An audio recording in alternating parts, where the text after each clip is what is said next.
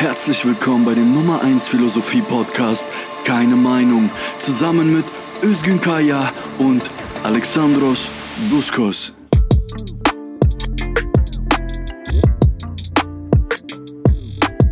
Herzlich willkommen zu einer neuen Folge von Keine Meinung, dem Philosophie Podcast. Heute sind wir ein bisschen besinnlich. Trotz der nachweihnachtlichen Zeit sprechen wir heute über Religion, Theologie und deren Beziehungen zur Philosophie und auch deren Beziehungen zur Moderne, zu der Gegenwart, in der wir leben. Dazu haben wir einen Gast, der heißt Vasilis, äh, ist aber auch bekannt als Eimachel. Ähm, ja, danke, dass ich hier sein darf. Danke für die Einladung auf jeden Fall erstmal. danke, dass du hier bist. Und natürlich neben mir ist auch immer der Alexandros mit dabei. Hallo Özgün, hallo Vasilis. Ähm, auch ich freue mich riesig auf diese Folge ähm, und habe im Zuge dessen, dass ich mich ein bisschen in ein paar der Themen dazu eingelesen habe, bin ich auch ganz ähm, beruhigt und äh, und ganz äh, heruntergekommen äh, auf auf auf besinnliche besinnliches Nachdenken ähm, und bin ganz ganz froh darüber darüber zu sprechen. Özgün, ähm, wie gehen wir vor? Ich äh, hatte ja, wir haben ja uns ein bisschen unterhalten und äh, würde sagen, wir hatten ja ähm, die letzte Folge äh, vor, kurz vor der Weihnachtszeit. Da ging es ja um Wissenschaftsphilosophie. Ähm, und heute läuft das Programm ein bisschen anders. Was haben wir vor? Ähm, wie gesagt, wir werden uns unterhalten oder wir fangen jetzt schon an, uns zu unterhalten über Religion. Ähm, es ist ja vielleicht vielen bekannt, dass, ich, dass, dass Max Weber vor 100 Jahren ähm, konstatiert hat, ähm, dass die Religion immer unwichtiger sein wird, bis hin zur mhm. nicht existent in, den, in diesen modernen Zeiten. Nun sehen wir, dass es Religiosität und Religion immer noch gibt. Sogar mhm. einzelne Ethnologen und Soziologen meinen, dass sie sogar immer stärker würde. Ähm, um, um diesen vermeintlichen Widerspruch aufzuklären, müssen wir uns halt darüber unterhalten, was Religion ist, woher sie kommt, wem sie nützt, ob sie was nützt und ob man sich überhaupt fragen darf, ob sie was nützt oder nicht. Ja, und dann würde ich äh, das Wort direkt an unseren Gast übergeben, Vasilis. Ähm, das ist etwas, was ich teilweise, wenn ich ähm, äh, Leuten erzähle, äh, dass ich Philosophie studiere, die, die fragen mich das trotzdem und ich sage dann immer, ja, da müssen wir einen Theologen äh, fragen. Jetzt, jetzt haben wir einen da, ja. Äh, kannst du vielleicht ähm, zur Einführung erstmal äh, uns allen erklären, was denn der Unterschied ist zwischen Religion und Theologie und mhm. wie diese beiden Begriffe irgendwie mit der Philosophie zu tun haben? Ja, gerne. Ähm, also das ist ja schon, also die Frage impliziert ja schon mal, dass es zwischen Religion und Theologie erstmal eine Differenz gibt. Also die sind nicht mhm. Direkt identisch. Ähm, da gibt es jetzt unfassbar viele Definitionen, also ähm, was jetzt genau Religion ist, womit sich Theologie überhaupt beschäftigt.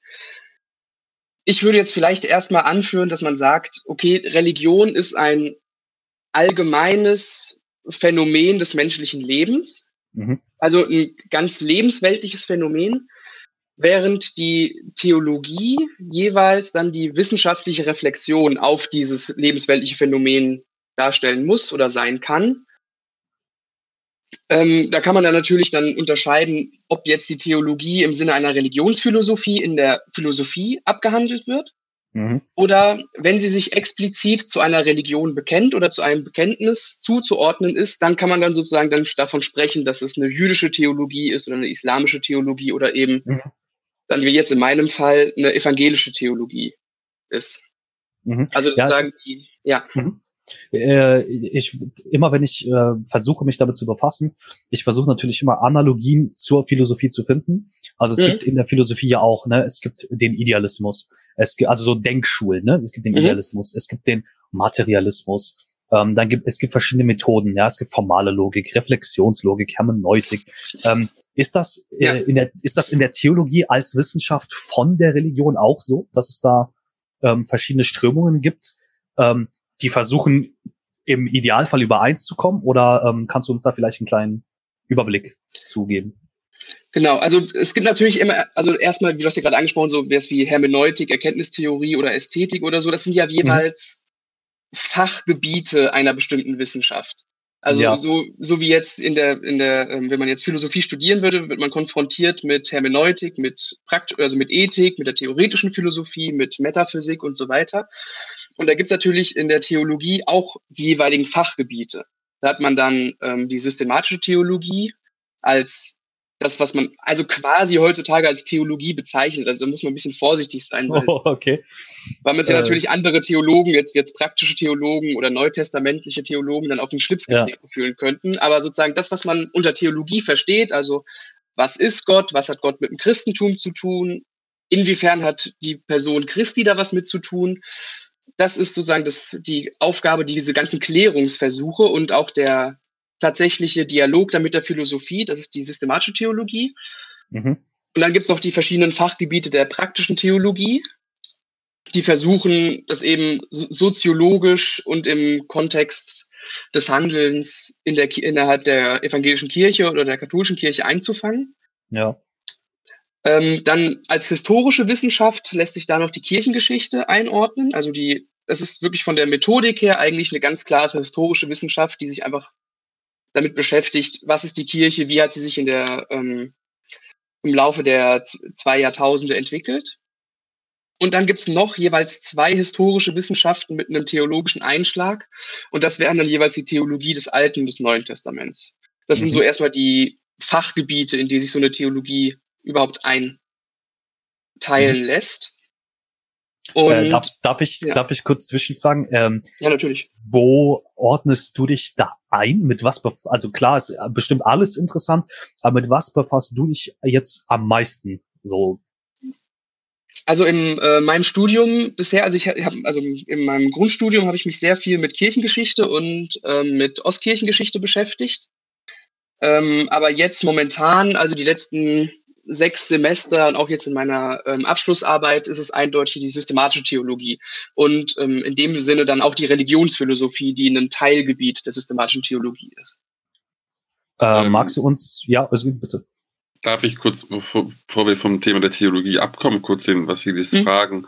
Vasilis, äh, Ludwig Feuerbach hatte Theologie als ähm, das menschliche Mittel, ähm, ähm, welches die Religion zergliedert, ordnet und verständlich darstellt mhm. ähm, beschrieben.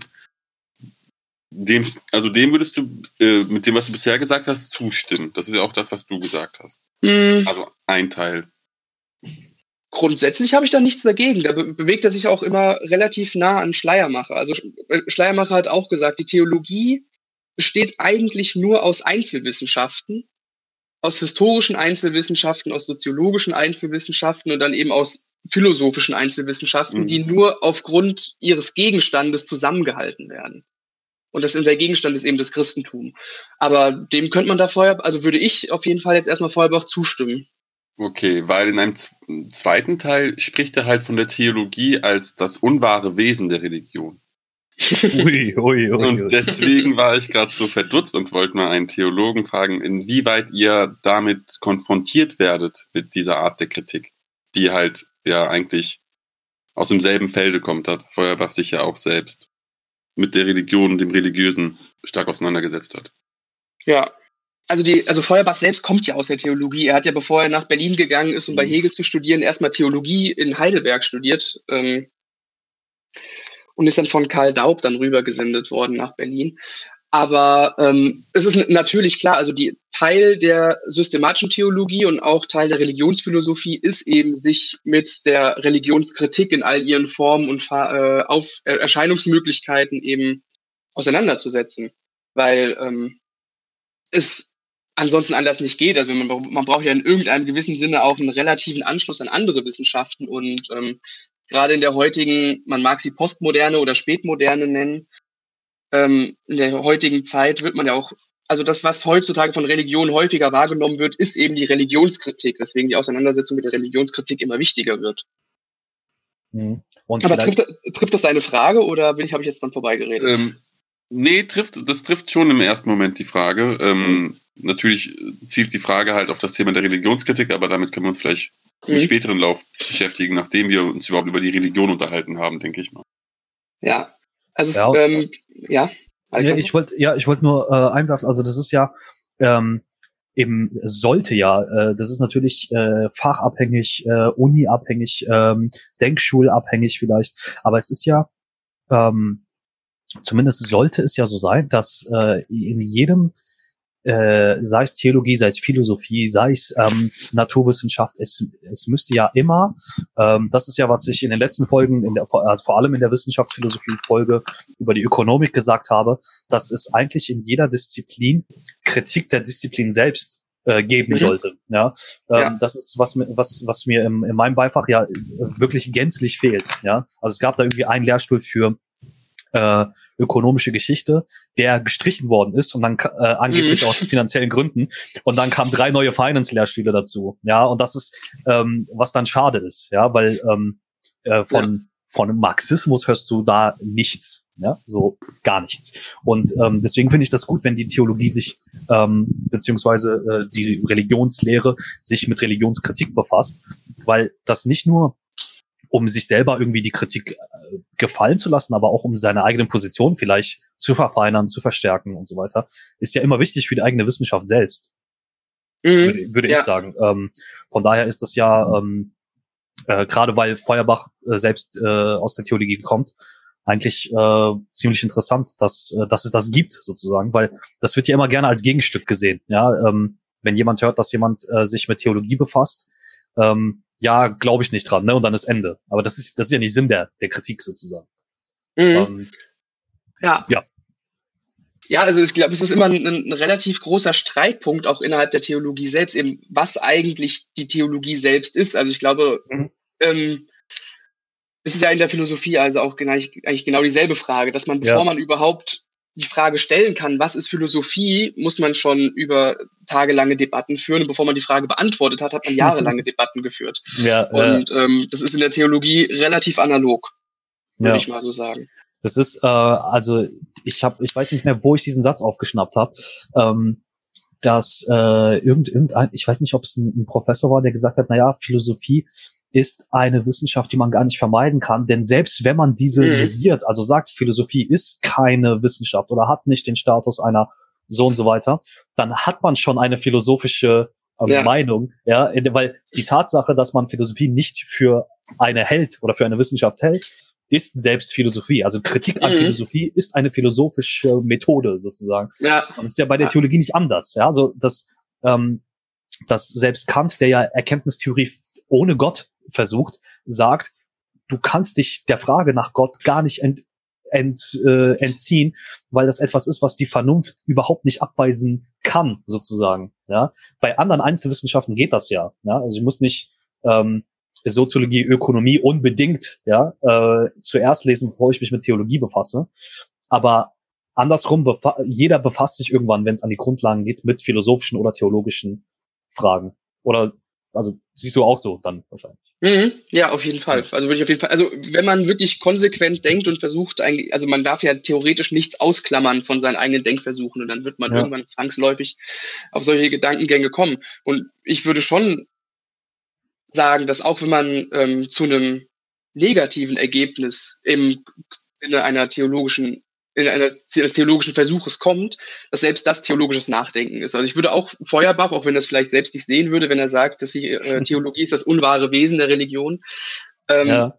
er, er arbeitet halt in dem Sinne theologisch, weil es eben sein Gebiet ist, in dem er sich momentan gedanklich bewegt, ja. wenn er solche, ja. an, wenn er solche ähm, Sachen anfängt und auch die ähm, auch das Wesen des Christentums verfasst. Nee, das, aber das, was, was er da gemacht hat, das beschreibt er ja auch, ist ja mhm. Anthropologie. Ja, also, genau. Mhm. Das ist ja dann für ihn ein, ein Level weiter als Theologie. Er macht ja diese ja. Leiter auf von äh, Religion, Theologie, Anthropologie. Genau. Und das, was er jetzt neu macht, diese neue Religionsphilosophie sozusagen, diese anthropologische Sicht auf die Religion, äh, sei ja eigentlich eine, ist ja, erstmal ist ja keine atheistische äh, mhm. Sache, sondern es ist ja eine Renaissance der Religion, die Feuerbach da eigentlich bezwecken möchte. Eine Renaissance der Religion, wie sie eigentlich sein genau. müsste nach seinem ja. Verständnis. Ja, also letzt, letztendlich ist ja der, der Versuch von Feuerbach ist ja sozusagen die Religion, die seiner Meinung nach innerhalb der Philosophie und theologische Geschichte immer weiter pervertiert würde, zurück in ihr eigenes Recht zu setzen. Und das ist halt natürlich in mhm. der Konsequenz seines eigenen Nachdenkens eben die Anthropologie. Genau. Ja. Das heißt aber, das heißt aber, ähm, wenn, wenn sein Ziel ist, ja, die Theologie auf, auf das Eigentliche zurückzuführen, naja, er kann es Anthropologie nennen, ja, eine Lehre mhm. vom Menschen selbst ist es aber nicht. also es ist immer, das ist ja, ähm, der, der, der, das ist ein Fehler, den auch Kant sehr oft passiert, ähm, zu behaupten, was man tut und was man tatsächlich tut, ja, ist nicht immer dasselbe. So, ja. wenn wenn Engels das Anthropologie nennen will, um äh, um um erstmal zu zeigen, ich spreche gerade über Theologie und betreibe keine Theologie. Äh, kann Feuerbach. Das, ja, äh, sorry, ja, Feuerbach. Ähm, wenn er sagt, naja, ich benutze jetzt den Begriff Anthropologie äh, um nicht, äh, um zu, um zu zeigen, dass ich quasi über die Rolle des Menschen in der Theologie spreche und nicht Theologie selbst betreibe, kann er das tun. Das äh, bedeutet aber nicht, dass es stimmt, dass er da Anthropologie betreibt. Grad. Ich finde schon, ja. dass es stimmt.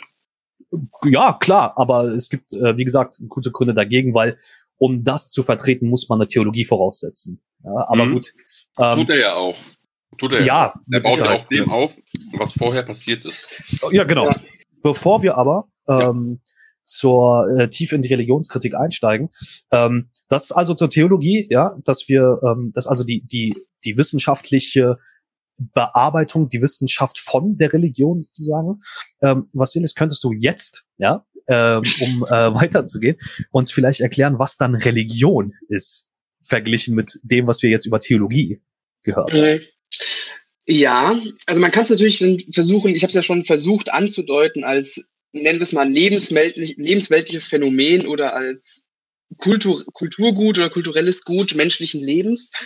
Ähm, es ist natürlich immer, also die Definition von Religion ist insofern schwierig, weil ähm, Religion natürlich außerhalb ähm, unseres abendländischen Denkens auch ganz anders auftreten kann. Mhm. Also wenn man jetzt, wenn man jetzt zum Beispiel hingeht und sagt, okay, Religion ist der Glaube oder das Fürwahrhalten von der Existenz an ein höheres Wesen wenn man das jetzt mal voraussetzt, ja. dann würde man zum Beispiel schon in fernöstlichen Religionen oder vor, vornehmlich jetzt im Buddhismus schon mal an seine Grenzen kommen, weil der Buddhismus kein höchstes Wesen kennt, das Personal okay. irgendwie gedacht wird. Ähm, genau, also man hat da sehr große Schwierigkeiten, das irgendwie dieses Phänomen zu greifen. Mhm. Ähm, was auch natürlich daran liegt, dass das eigentliche Wort, worauf sich Religion bezieht, also das lateinische religio, dass selbst mhm. in der lateinischen Sprache vergessen wurde, woher das eigentlich kommt. okay. Also, ähm, also Cicero und Lactanz zum Beispiel, die haben beide komplett unterschiedliche Erklärungsweisen, was das Wort Religio jetzt eigentlich bedeutet. Mhm. Aber man ähm, hat es dann sozusagen als so eine Art kultische, also eine Art Kult, eines einen menschlichen Kult irgendwie festgesetzt. Aber aus dieser Schwierigkeit eben, was Religion an sich ist, hat dann zum Beispiel äh, Schleiermacher versucht festzusetzen, um die Religion von Philosophie und von Ethik abzugrenzen. Okay. Dass er sagt eben, äh, Religion ist entweder Anschauung und Gefühl. Das ist seine, sein erster Versuch, ist irgendwie mhm. zu definieren. Und als zweiten Versuch ist zu definieren, in, in derselben Schrift ist eben, dass er sagt, es ist Sinn und Geschmack für das Unendliche. Okay. Also man hat sozusagen immer den Versuch, innerhalb der Religion auf etwas zuzugreifen, ob jetzt in kultischer Verehrung oder in moralischen Handeln. Das moralisches Handeln würde Schleiermacher da jetzt rausnehmen. Aber mhm. es ist jeweils auf jeden Fall der menschliche Versuch, über sich selbst hinauszukommen und in irgendeiner Art und Weise Kontakt mit einem Unendlichen aufzunehmen. Mhm. Und ähm, oder in irgendeiner Art und Weise das irgendwie umzusetzen. Dann, ja. Da hätte man dann auch solche fernöstlichen Religionen wie den Buddhismus wieder, wieder mit in die Definition hineingeholt, weil jedem mhm. klar ist, dass das eine religiöse Erscheinungsform des Menschen ist, ja. die aber nicht in die ähm, typischen europäisch-abendländischen ähm, Religionen oder in die abrahamitischen Religionen einzuordnen ist. Und ähm, ja, ungefähr 100 Jahre nach Schleiermacher hat nochmal Rudolf Otto es versucht, irgendwie zu definieren oder zu fragen, was Religion ist. Und das ist dann eben phänomenologisch angegangen, dass er gesagt hat, okay, Religion ist das menschliche Erschüttertsein vor der Unendlichkeit quasi. Also man. Oh, das gefällt mir. Ja, das hat so, so also es hat eine, eine, phänomenologische, existenzielle Herangehensweise, dass er sagt, ja. also das kann man allein du bist Grieche, du kennst das Gefühl, wenn du zum Beispiel in die griechisch-orthodoxe Kirche hineinkommst. ja, du kommst ja, rein, du wirst vom Raum erschlagen, der Weihrauch liegt in der Luft, du siehst überall mhm. Ikonen. Und da würde eben Rudolf Otto sagen, das sind, das sind zwei Momente. Das sind einmal das äh, Momentum Faszinosum, also das faszinierende Moment, das, was dich an einen Ort bindet. Und das äh, Momentum Tremendum, also das, was dich abschreckt, was dich erschüttert. Mhm. So, diese beiden zusammen, wenn die beide zusammenfallen, kann man quasi von Religion reden. Das heißt, phänomenologisch heißt auch wie, äh, fast analog zur Philosophie quasi am bewussten Erleben festzumachen. Und Ganz dann, genau. genau. Und dann zu sagen, okay, diese, diese, diese Erschütterung vom Unendlichen, zwar, man versinkt quasi im Schönen, es ist aber, weil es eben transzendent ist, also wirklich, ähm, ja, durch alle Sphären hindurch geht, macht's halt auch Angst. Ja? Ähm, genau. Das ist, ähm, da, das wäre das wär eine Definition, da, da wäre ich sofort mit dem Boot. Ja? Ähm, ja. Die meisten Leute, äh, wenn man sich quasi so alltäglich darüber unterhält, äh, machen ja Religion eher an, an so, an so, ähm, ja, an der Praxis fest, ja, also wie man, wie man, ob mhm. man, ob man die Religion quasi in seinem Alltag praktiziert oder nicht, weil dieses Gefühl, erschüttert zu sein vom Unendlichen, das kenn, wie, wie du ähm, äh, vermutet hast, äh, kenne ich sehr gut, ja. Nur habe ich äh, bis heute, weil gut, ich hatte mit 17, 18 kam dann so die Atheismusphase, ja, aber äh, aber was ich nie geschafft habe, trotz dieses Erschütternsein, das ich immer habe, wenn ich eine Kirche betrete, ähm, das in die Praxis quasi da genauso wichtig zu finden, ja. ja. Ähm, da, da, das schaffe ich irgendwie nie. So, äh, jetzt die Frage, muss man das? Ja, weiß ich nicht. Ähm, aber woher kommt diese ähm, weil wenn, wenn ich philosophische Theorie lese, ich versuche das in der Praxis dann entweder anzuwenden oder zu sehen, ja. Mhm. Ähm, ich versuche dann, ja, wenn, wenn, wenn Özgün ähm, mir sagt, ja, hier Marx, Engels, das und das und das, und ich versuche zu gucken, dann, wenn ich Nachrichten schaue, sagt er das, sagt derjenige das nur, weil er aus seiner Position heraus, ja, das so sagen muss und so weiter. Ich, und in, in der Religion schaffe ich das nicht. Ähm, ich, mhm. wie, wie siehst du das? Ja, es kommt natürlich, also wie gesagt, wenn man halt einen relativ weiten Religionsbegriff wie jetzt Schleiermacher oder Otto hat, dann würden die dir jetzt auf jeden Fall schon mal zugestehen, dass du eine Religion besitzt, eben weil du als Mensch das grundsätzliche Vermögen erstmal dazu hast, eben das, was Schleiermacher benennt als Sinn und Geschmack für das Unendliche. Mhm. Du, also du kannst eben in deinen Alltag gehen und ähm, in nicht alltäglichen Situationen erschüttert werden. Ja. Ähm, ja, also nach dieser Definition müsste man auf jeden Fall sagen, dass du auf jeden Fall nicht unreligiös bist. Und aber Schleiermacher ja. oder Otto würden auch auf gar keinen Fall sagen, also die würden auch auf jeden Fall sagen, es gibt keinen Menschen auf der Welt, der unreligiös ist, weil ja. das die Religion als Sinn und Geschmack für das Unendliche eben Teil der, des menschlichen Wesens sind. Also das kann man nicht abschalten, nicht zuschalten oder. Ja, und das ist das ist das Interessante, weil in der in der äh, theoretischen Philosophie und in der Wissenschaftsphilosophie ähm, mhm. bin ich so drauf. Ja, also wenn dann jemand sagt so, ja, ich glaube nur, was ich sehe, ja, dann ähm, kriege ich einen Anfall und sage, nee, das kann ja gar nicht sein. ja, du hast da, du hast da Prinzipien reingelegt und du musst das auch glauben. Ja, also ja. und und in in der Philosophie, die sich quasi versucht auf ähm, reale Verhältnisse zu beziehen, da bin ich genauso drauf und sage, das ist aber nicht alles. Ja, und da, und da bekenne ich mich jedes Mal zum Idealisten. Und bei der Religion ähm, müsste ich das konsequenterweise, wie du gerade an mir feststellst, ja auch machen. Tu es unterbewusst wahrscheinlich auch, aber da krieg ich's, da habe ich das nicht geschafft, es zuzugeben, dass ich da auch so bin. Mhm. Özgün, siehst du dich als religiös? Nee. So wie ich, so wie ich jetzt meine Erschütterung vom Unendlichen beschrieben habe, so. Ähm. Nee, ich bin, ähm, ich fühle mich da sehr sicher sagen zu können, dass ich nicht religiös bin und auch atheistisch bin. Ich glaube nicht. So. Ich glaube, ich sage nicht, ich glaube nicht an Gott, sondern ich glaube nicht. So. Glaube ist, mhm. ein, ist, ein, ist ein, eine Sache der Religion und es existiert für mich nicht.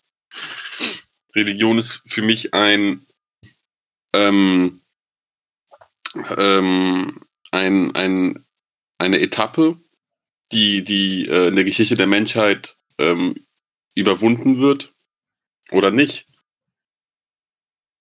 Aber ich habe vollsten Respekt für religiöse Menschen.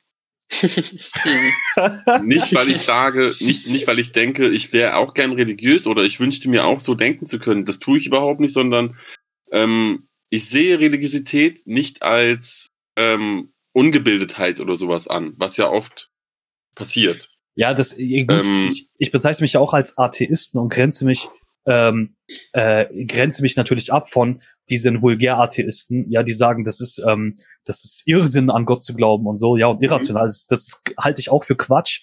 Aber ähm, wenn man äh, ich bezeichne mich als Atheist, weil ich finde, Agnosti Agnost Agnostizismus ist ja peinlich, ja, so, wenn es mal bewiesen werden kann, gebe ich zu, so, da, da bleib weg. ähm, aber das ist. Nichts ist peinlich. Sag das nicht, das ist fies. Äh, das, das, äh, das, ähm, das ist, äh, ich meine nicht dieses, wenn, wenn Ag Agnostiker ähm, tun ja so, als wäre das irgendwann empirisch beweisbar und dann geben sie es zu. Ne? Wenn sie sagen, solange mir das niemand beweisen kann, lege ich mich nicht fest. Und das ist ja, ähm, finde ich ein bisschen doof. Aber gut, äh, kann jeder sehen, wie er will. So. Aber ja. Ähm, ich würde, ich würde in der, in, der, in, der, in der Sache einfach sagen, man muss halt irgendwie einer, einer Person, die solche Aussagen trifft, muss man halt in einem gewissen Sinne anmerken, dass sie sich irgendwie damit auseinandergesetzt hat. Also wenn mir jemand entgegentritt ja. und sagt, hier, Gott ist Unsinn und ähm, ja, und äh, es ergibt keinen Sinn. Die Physik hat keinen, äh, kann keinen Gott beweisen, hat noch keinen ja. gefunden. Also ist, wenn es überhaupt so weit kommen würde, dass man sagt, die Physik kann Gott nicht beweisen, das, das wäre doch noch was anderes. Aber wenn er halt sagt, ja, die Physik hat noch keinen Gott gefunden, dann, ja, okay, dann, ja, dann wird ihn auch nicht finden, ziemlich sicher. Eben, eben. Und dann, und, du setzt ja dann voraus, du setzt ja dann einen Gottsbegriff voraus, den du auch als Atheist, ja, egal wie areligiös mhm. man im Alltag ist, auch voraussetzen musst, um zu, um es zu negieren. Es geht ja gar nicht anders. Ja. Ja. ja. Und das ist, ähm, deswegen ist es immer schwierig zu sagen, ähm, äh, ja, einerseits zu sagen, ich bin Agnostiker, andererseits zu sagen, ich bin Atheist und andererseits zu sagen, ich, ähm, wie Özgün es gesagt hat, äh, ich bin Atheist, areligiös, aber ähm, ja, äh, respektiere das logischerweise. Aber das ist immer so ein bisschen ähm, äh, immer schwierig, das für einen festzulegen, was unter Religiosität jetzt genau fällt. Also ich habe äh, auf ich habe auf einer Tagung äh, auch Ökonomen getroffen, die ähm, sich bestimmt als Atheisten bezeichnen und das, was sie da lehren wollten, ähm, religiös war. so, ja. Mhm. Ähm, Stichwort freier Markt und so. Also das ist, ähm, ist halt die Frage, wie weit man das ausdehnt. Ja. Ähm, ja. Ja, also wo, wo ich halt damit, wo ich halt hinaus will, ist halt, man, ich, also ich würde schon voraussetzen, dass sich ein Diskussionspartner in irgendeiner Art und Weise mit meiner, mit der Fragestellung, um die es geht, sie halt auseinandergesetzt hat. Ja. Oder ähm, sich in irgendeiner Art und Weise mit der Thematik befasst hat. Also ich habe auch schon ähm, ich habe auch schon Philosophen erlebt, die mit mir über Gott diskutieren wollten, aber die sich dann hin, die sich dann auch gefragt haben, ja, ihr Theologen, ihr betet vor jedem Seminar und äh, mhm. Und ihr müsst ja sowieso die, diese ganzen Dogmen müsst ihr ja glauben. Ja, nee, müssen wir nicht. Und wir müssen auch nicht vor jedem Seminar beten auf die Gnade des Heiligen Geistes, dass sie uns erleuchtet, dass wir ganz plötzlich alle Einsichten, die die Welt jemals haben kann, in einer Seminarsitzung festhalten können. Nee, das müssen wir eben gerade nicht. Aber ja. ähm, ich würde mir einfach wünschen, dass in solchen Fällen einfach sich mit dem Thema auseinandergesetzt wird. Und da habe ich ja. dann zum Beispiel vor, ähm, ich habe natürlich jetzt nicht so viel Ahnung von Marx Religionskritik. Ich weiß, dass sie wahrscheinlich auf die äh, auf eine ökonomische Kritik hinauslaufen wird, so wie ich Marx kenne. Aber diesen Menschen traue ich eben zu, dass sie etwas Gehaltvolles über die Religion sagen können, weil sie sich explizit damit auseinandergesetzt haben. Mhm. Deswegen habe ich auch einen extrem hohen Respekt vor, äh, vor ähm, Feuerbach zum Beispiel. Ja. Der natürlich zu einem negativen Ergebnis kommt und natürlich sagt, die Religion ist letztendlich etwas, was dem Menschen eher schadet, als ihm gut tut, weil das wahre Potenzial des Menschen eben verspielt wird. Mhm. Und ähm, der hat mehrere tausend Seiten hingelegt, wo er sich eben mit genau diesem Thema beschäftigt hat. Und das ist etwas, was dann berücksichtigt werden muss, natürlich. Was ein Richard Dawkins über Religion, über Gott zu sagen hat, da, das brauche ich nicht lesen. Also, Nein. Und deswegen, deswegen bezeichne ich, ähm, äh, sorry, Özgün, dass ich das wieder mhm. sage, aber deswegen bezeichne ich den Dawkins einfach als peinlich, so auch als Atheisten, weil ähm, ich habe, ich habe da wirklich, ja, hast du das letzte, hast du ins letzte Buch mal reingeguckt, äh, was hier ist? Äh, in äh, den den Gotteswahn oder? Ja, genau. Ja, ja, ja. ja. Ähm, also war, war, also ich weiß nicht, ja, ähm, sehr, sehr strange, was da. Ja, aber, aber da gibt's dann halt natürlich auch ähm, ich will jetzt nicht sagen intelligente Atheisten oder intelligente Religionskritiker, aber zum Beispiel hier in Marburg gibt es zum Beispiel einen, also der wird auch mittlerweile immer polemischer, wenn es um, wenn's zum Thema Religion und Kirche geht, mhm. der sich aber dann auch explizit gegen Dawkins wendet und halt sagt, hier, du hast überhaupt keine Ahnung von philosophischer und theologischer Methode, du hast überhaupt keine Ahnung vom Fach an sich. Mhm. Und dementsprechend müssen auch sozusagen die Theologen sich nicht mit dir beschäftigen, weil sie eben mhm. relativ schnell mitbekommen, dass das, was du zu sagen hast, uns nichts angeht, weil es uns nicht wirklich trifft. Während, während hingegen ein Feuerbach oder ein religionskritisch gele gelesener Hegel oder ähm, die Werke, also der Mann heißt Joachim Karl oder die Werke von Karl selbst, mhm.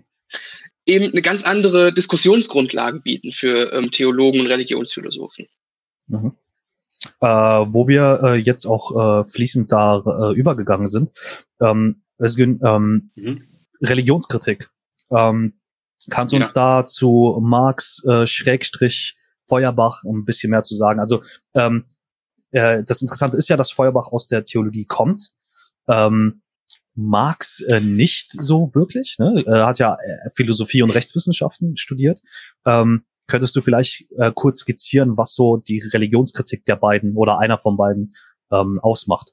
Gerne, gerne. Und darüber hinaus würde ich noch etwas äh, ähm, ins, vor, nicht hinzufügen, sondern vorsetzen. Mhm. Ich sag's ja jetzt vorher, nicht nachher.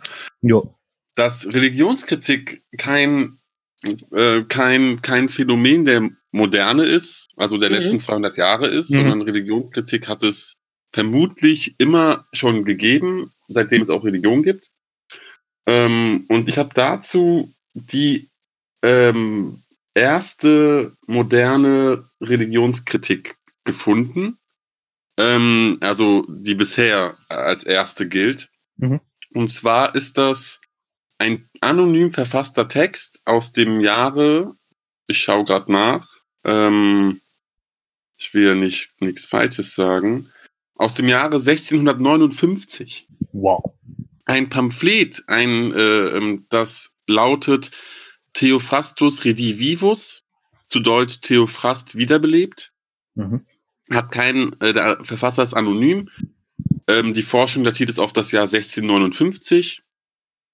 Ähm, und weil dies auf dieses Jahr datieren können, gilt das als das bisher erste moderne Werk, das einen systematischen Atheismus propagiert. Also Wahnsinn. es ist sogar mhm eine noch härtere Religionskritik als bei Feuerbach. Es ist also Wahnsinn, also wirklich Atheismus, der gefordert wird. Und dieser Text hat es wirklich in sich. Da muss man gar nicht mit Marx äh, kommen. Der, der, der nimmt schon einiges vorweg. Was man später auch bei äh, Materialismus à la Marx findet. Und zwar wird Religion hier als ein von Menschen erschaffenes Instrument der Macht, des Machterhalts und der Machtetablierung beschrieben. Mhm.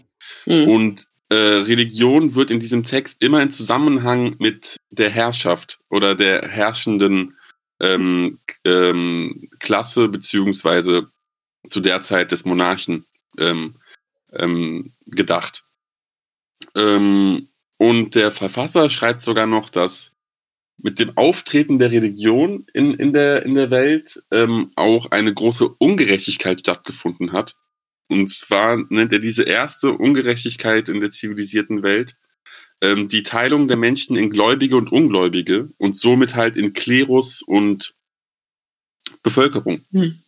In Zivilbevölkerung und Klerus, also ein, also ein, ein, ein Klassensystem praktisch, was er da ausmacht. Und wogegen er halt an, an, äh, anschreibt. Und da nennt er auch schon direkt Beispiele. Zum Beispiel beschreibt er Aristoteles als einen äh, Staatsphilosophen, der immer im Sinne ähm, der herrschenden Macht geschrieben hat und lehnt deswegen Aristoteles Religionsschriften komplett äh, ab. So. Mhm. Äh, geht da auch nicht drauf ein. Ähm,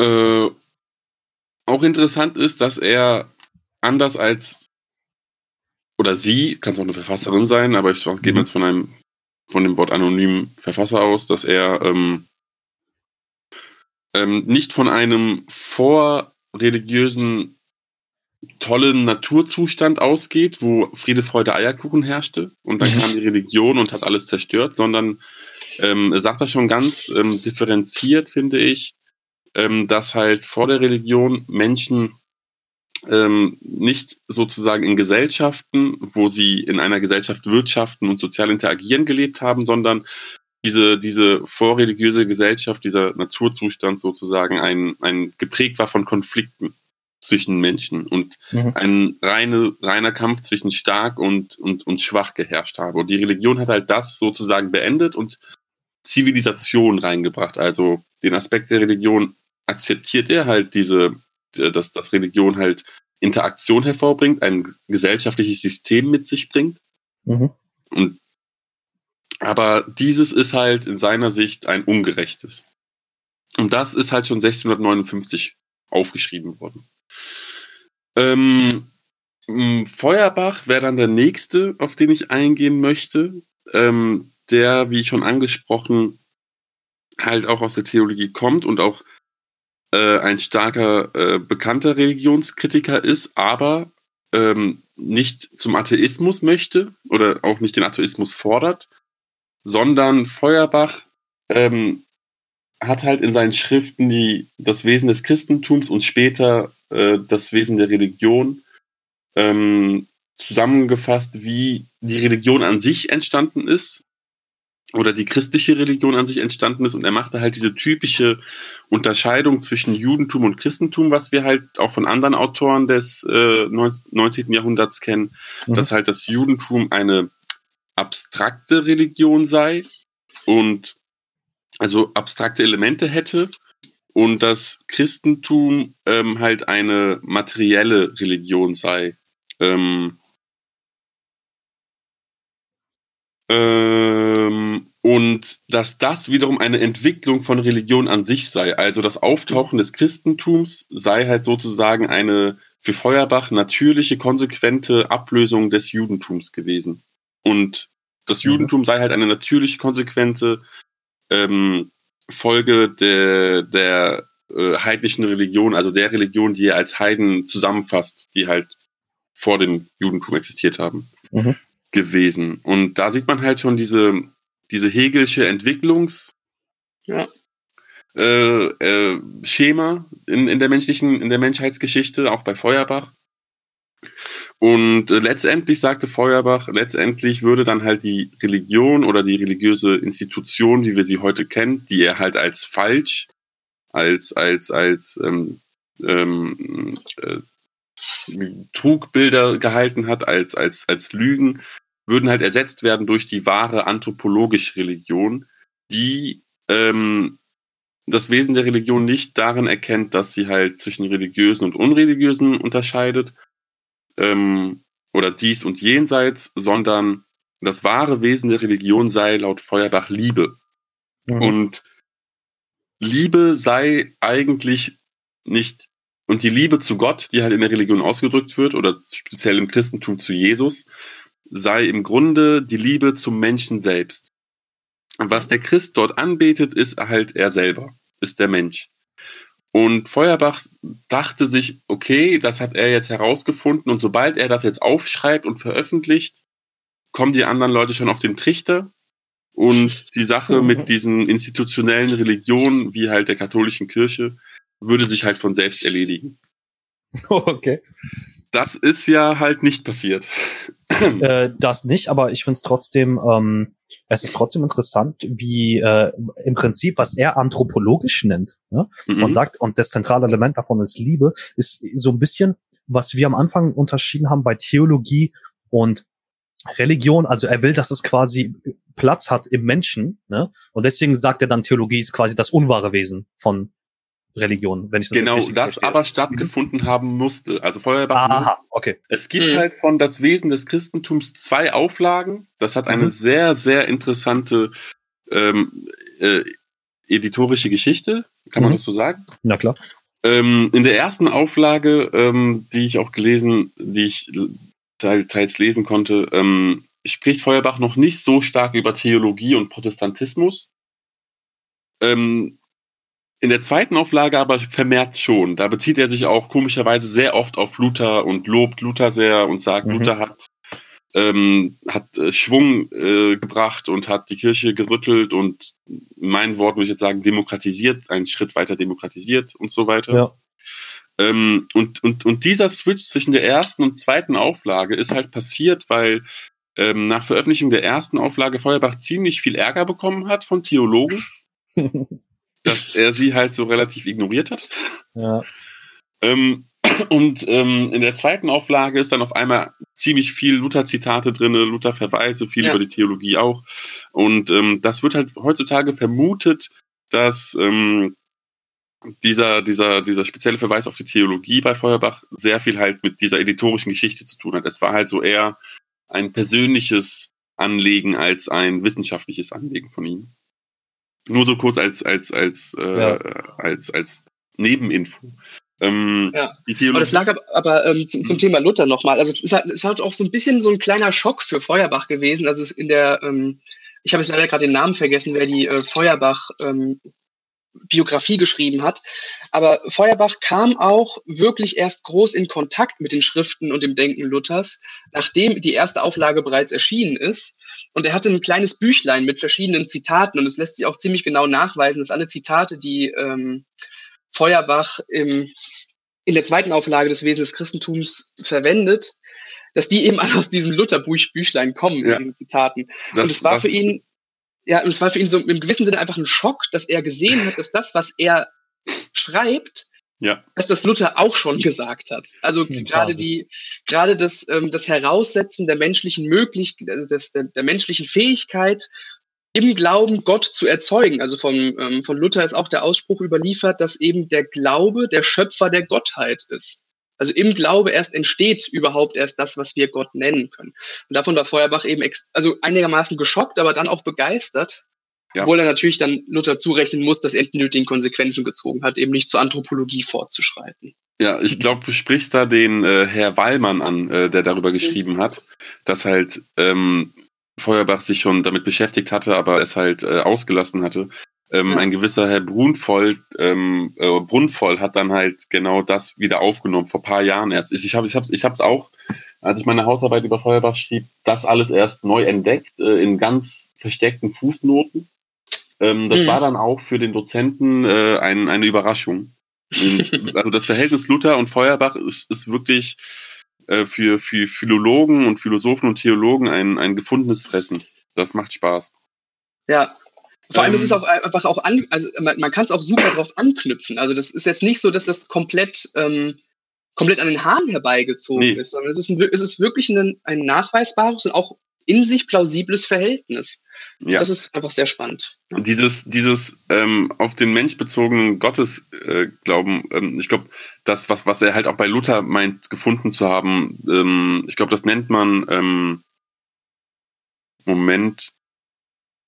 Oh, jetzt hatte ich es doch hier gerade vorliegen. Äh, Prome.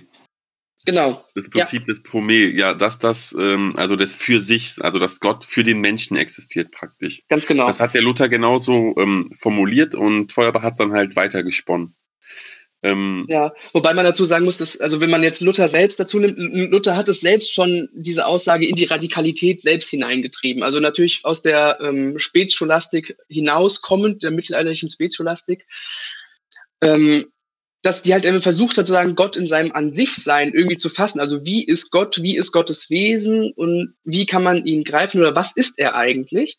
Geht halt Luther hin und sagt hier, Leute, das könnt ihr alles komplett vergessen, weil ihr diese ganzen Aussagen nur tätigen könnt, weil ihr glaubt und dementsprechend euch Gott immer nur so erscheint, wie er für uns erscheint und nie, wie er an sich ist. Also die also in der ähm, Theologie, in der Philosophie nennt man das Gottes Aseität, also Gott, also der Deus Ase, der Gott an sich, oder eben der Deus pro nobis oder eben pro me, also für uns oder für mich. Mhm. Und da sagt halt, da sagt halt eben Luther, es gibt kein, also man kann kein Deus Ase feststellen, es gibt nur den Deus pro nobis.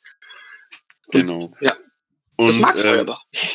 ja, ja, da kam halt Feuerbach auch auf den Trichter und ähm, leider halt aus jetzt kommt halt der dritte große Name Marx, leider aus marxistischer Sicht, was heißt leider, aber aus marxistischer Sicht halt ähm, ist Feuerbach einen Schritt leider nicht, äh, nicht weitergegangen und sogar einen Schritt zurückgegangen. Ähm, da Feuerbach ja halt die Religion sozusagen eine, eine Renaissance, ähm, ähm, ähm, die Religion es kann nicht kein Verb daraus bilden, renoncieren möchte. Mhm. Wiederbe ja. Wiederbeleben? Ja, wiederbeleben möchte in, in, seiner eigentlichen guten Form sozusagen, die Liebe predigt und halt äh, äh menschliches Miteinander predigt, angeblich. Ähm, da, das ärgert natürlich halt einen jungen Marx, der ähm, dann 1845 ähm, heilige, die heilige Familie schreibt mhm. und da sehr stark gegen Feuerbach äh, angeht. Ich glaube auch mit Engels zusammenschreibt. Ähm, aber auch, ähm, jetzt bevor ich jetzt über Marx aushole, würde ich kurz halt die Literatur nennen, äh, vor allem halt in seiner, ähm, ähm, ich glaube, es ist die äh, Kritik der Rechtsphilosophie, in der Marx viel über Religion spricht. Ähm, und dann gibt es halt so berühmte Sätze. Ich fange einfach mit, mit den berühmten Aussprüchen an und erläutere sie dann, ähm, dass halt Religion ähm, Opium fürs Volk sei oder ist. Und so bekannte Sätze wie der Mensch macht die Religion, die Religion macht nicht den Menschen. Den, diesen selben Satz kannte man auch bei Feuerbach finden, der auch sagt, der Mensch hat die Religion gemacht. Nur ist der Unterschied hier, dass, dass Feuerbach halt diese, diese, diese menschgemachte Religion als etwas Natürliches auffasst ähm, und mhm. auch als, als etwas natürlich Gutes auffasst. Ähm, der Mensch, der sich halt selbst betrachtet in der Religion, wäre halt so äh, Feuerbachsche Sage.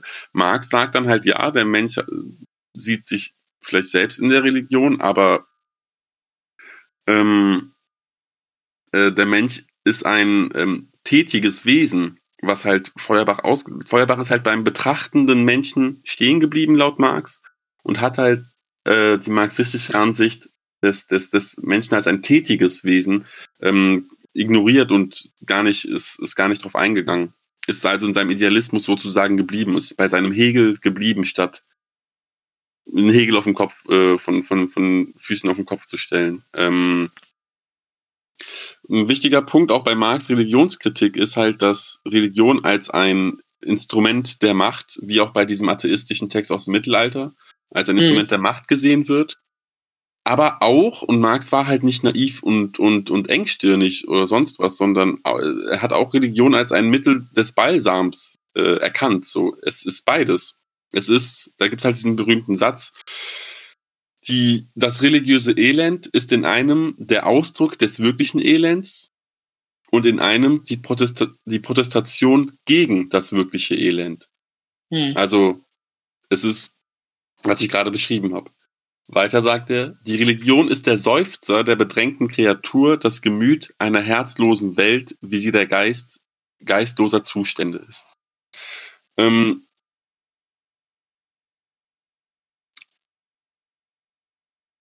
Ähm,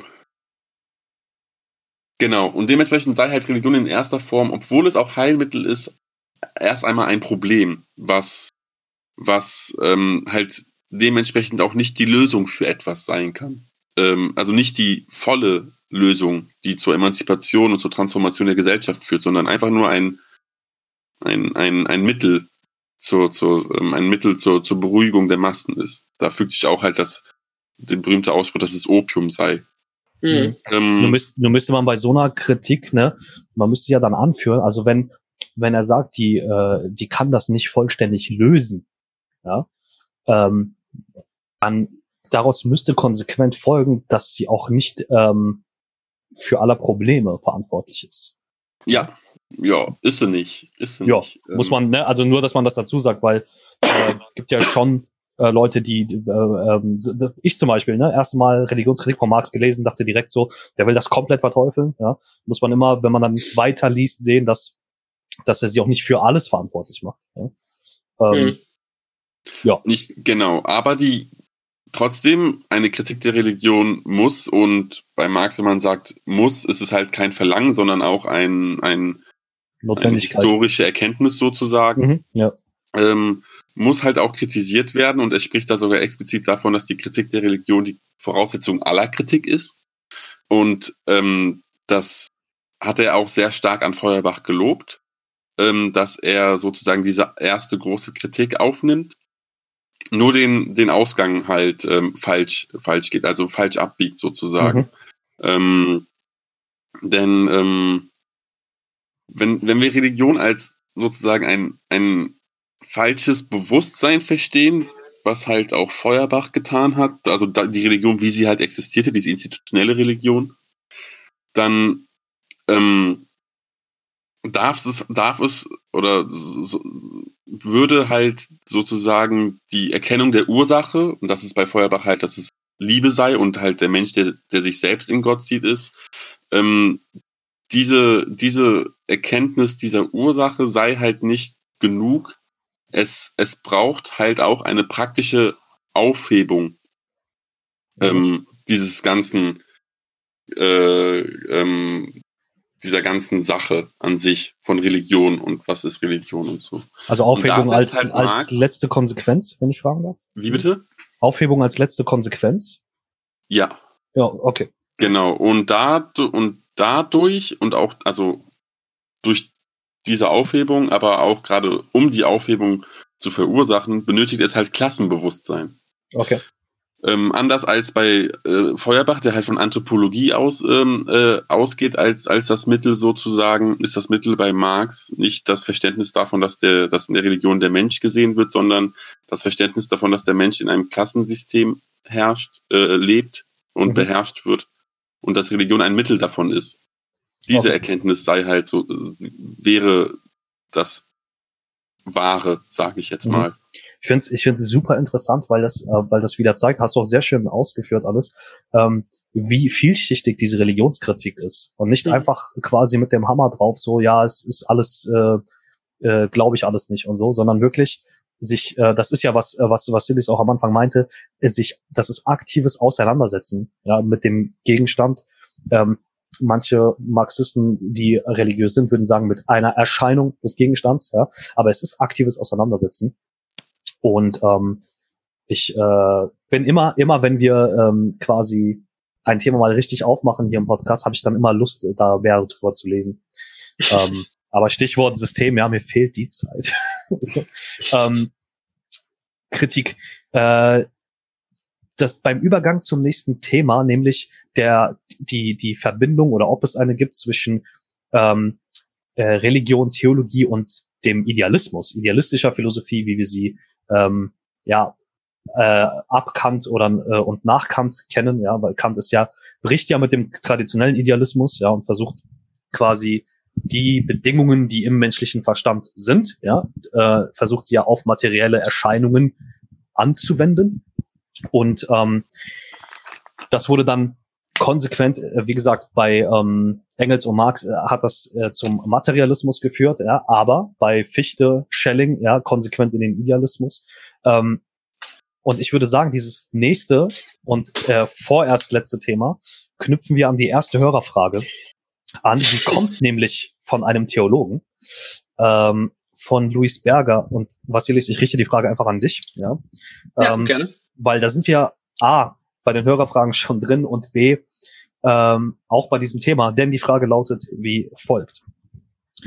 Mich würde interessieren, ob und welche Spuren die negative Theologie, wie sie beispielsweise bei Dionysius Aeropagita gefasst wird, allgemein in der Philosophie oder spezieller im deutschen Idealismus hinterlassen hat. Ähm, welche Spuren hinterlässt negative ja. Theologie im deutschen Idealismus? Ich vereinfache das mal kurz. Ja, also ich bin mir jetzt nicht sicher, wer überhaupt jetzt alles wirklich genau fassen kann, was genau unter negativer Theologie begriffen wird. Ich, mhm. also wenn, der Name Dionysius Areopagita ist gefallen, also ja. ich, ne, ich nenne mal Pseudo-Dionysius, also mhm. das ist eine nennen wir sie mal, sehr schillernde Figur in der Spätantike. Mhm. Und weswegen ich sie Pseudo-Dionysius nennen wollte, also ist im Neuen Testament, in der Apostelgeschichte, tritt Paulus auch in Athen auf und mhm. hält eine Rede auf dem Areopag, daher auch der Areopagita, mhm. und kann die intelligenten Athener nicht davon überzeugen, wie toll das christliche Evangelium ist. Und ähm, also das sind einfach Philosophen, die können damit nichts anfangen, was er da predigt. bis auf einen und der wird auch genannt und der heißt Dionysios. Und jetzt hat sich aber in der Spätantike ein Schüler des ähm, Neuplatonikers Proklos mhm. hingesetzt und hat versucht, die, den, die christliche Theologie und den christlichen Glauben zusammenzufassen oder zu plausibilisieren mithilfe des Neuplatonismus. Und mhm. er hat sich eben dann Dionysius Areopagita genannt, also der Dionysius vom Areopag, eben der, der auch im Neuen Testament vorkommt. Mhm ähm, was auch für bis, äh, bis in die frühe Neuzeit auch geglaubt wurde, dass der das ist. Und dann wurde es wird immer herangezogen als Beweis dafür, dass der Platonismus vom Christentum abhängt mhm. und was weiß ich, was der alles für ähm, Nachwehen hatte. Aber mhm. letztendlich im Neuplatonismus, gerade bei Plotin, gibt es die Vorstellung vom Hen.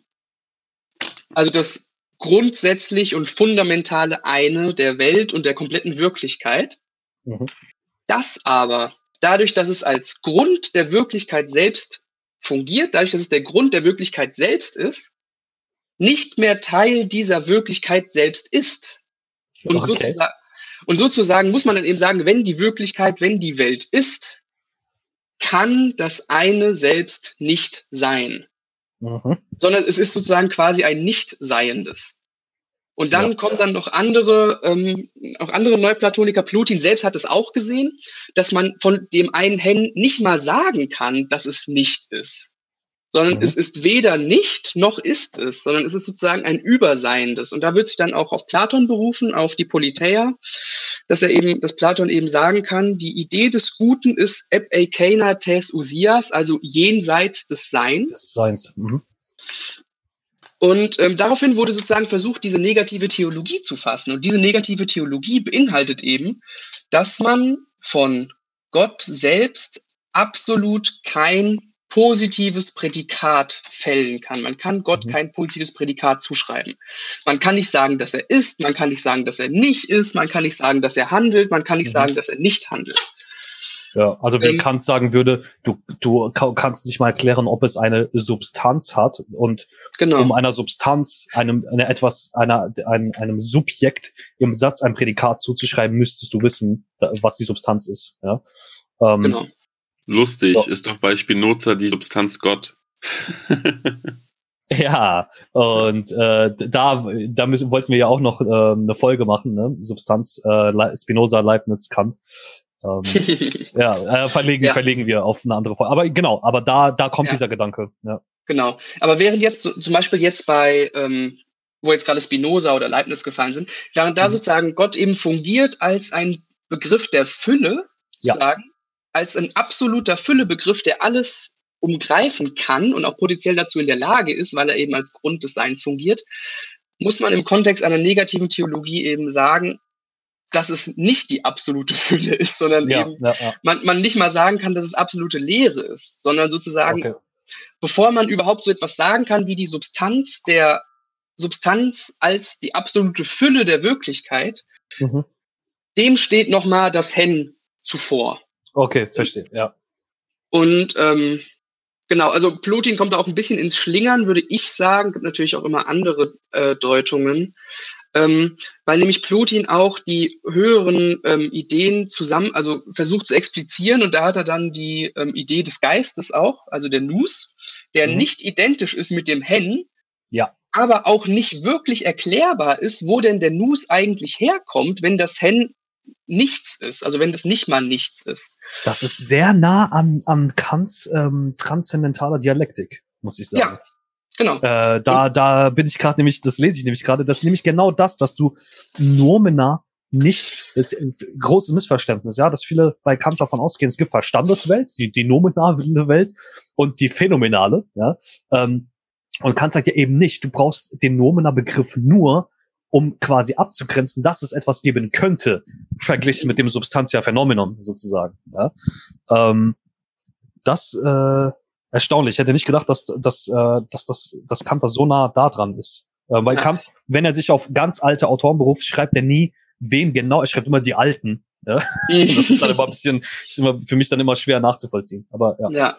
Und ähm, die negative Theologie hat eben dadurch eine sehr, nennen wir mal, ist eine sehr schillernde ähm, Rezeptionsgeschichte hinter sich, weil sie eben auch philosophisch plausibel gemacht werden kann. Mhm. Ähm, und das wurde natürlich dann äh, übertragen auf den christlichen Gott, der einen eigenen Grund besitzt.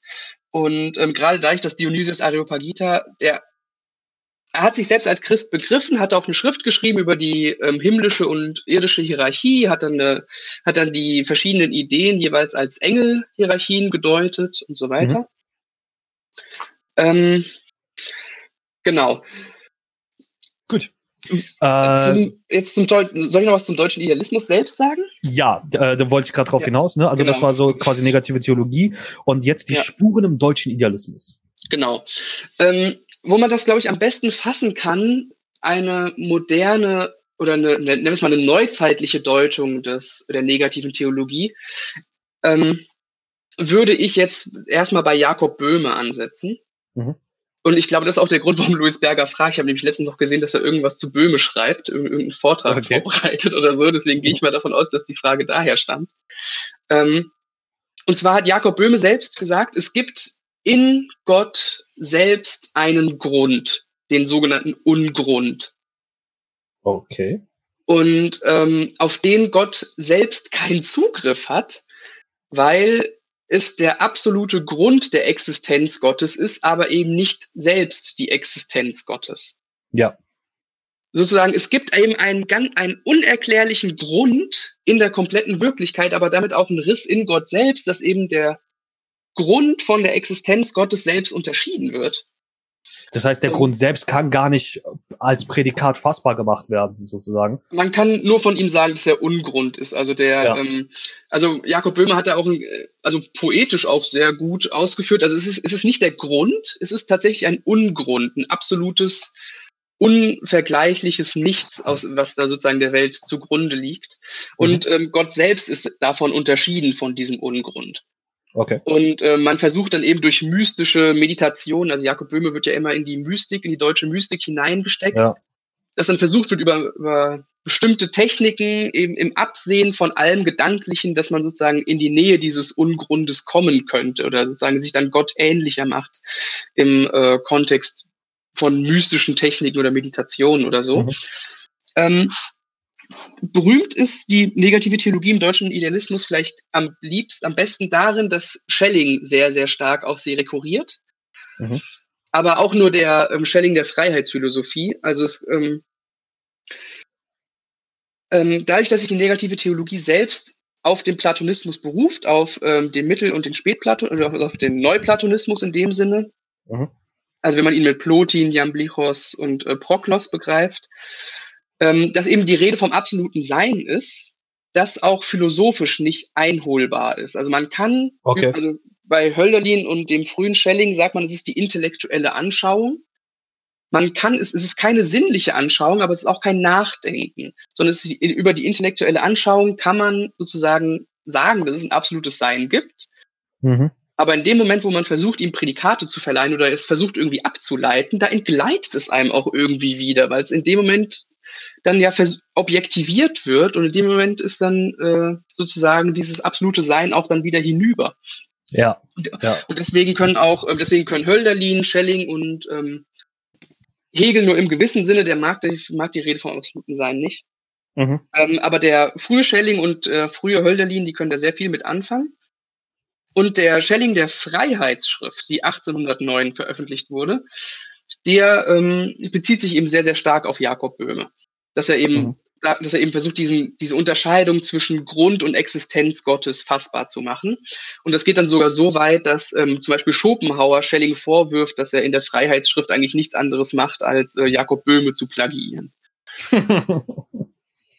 Ähm, was, man, was man vielleicht jetzt ja. so als, als Endwort dazu sagen könnte, dass es, eben, dass es eben nicht dabei bleibt. Also Schelling und ähm, Hegel versuchen eben diese negative Theologie aufzuheben, eben dadurch, dass man halt über sie über, da, da kann man halt nichts sagen ja. über, über Gott. Und dann wird's halt gerade bei ähm, Hegel wird ja das, ähm, wenn man die in der den Anfang der Logik nimmt als reines Sein, dass es eben immer weiter aufgehoben wird und immer weiter angereichert wird durch eine quasi durch eine Fülle des Seins.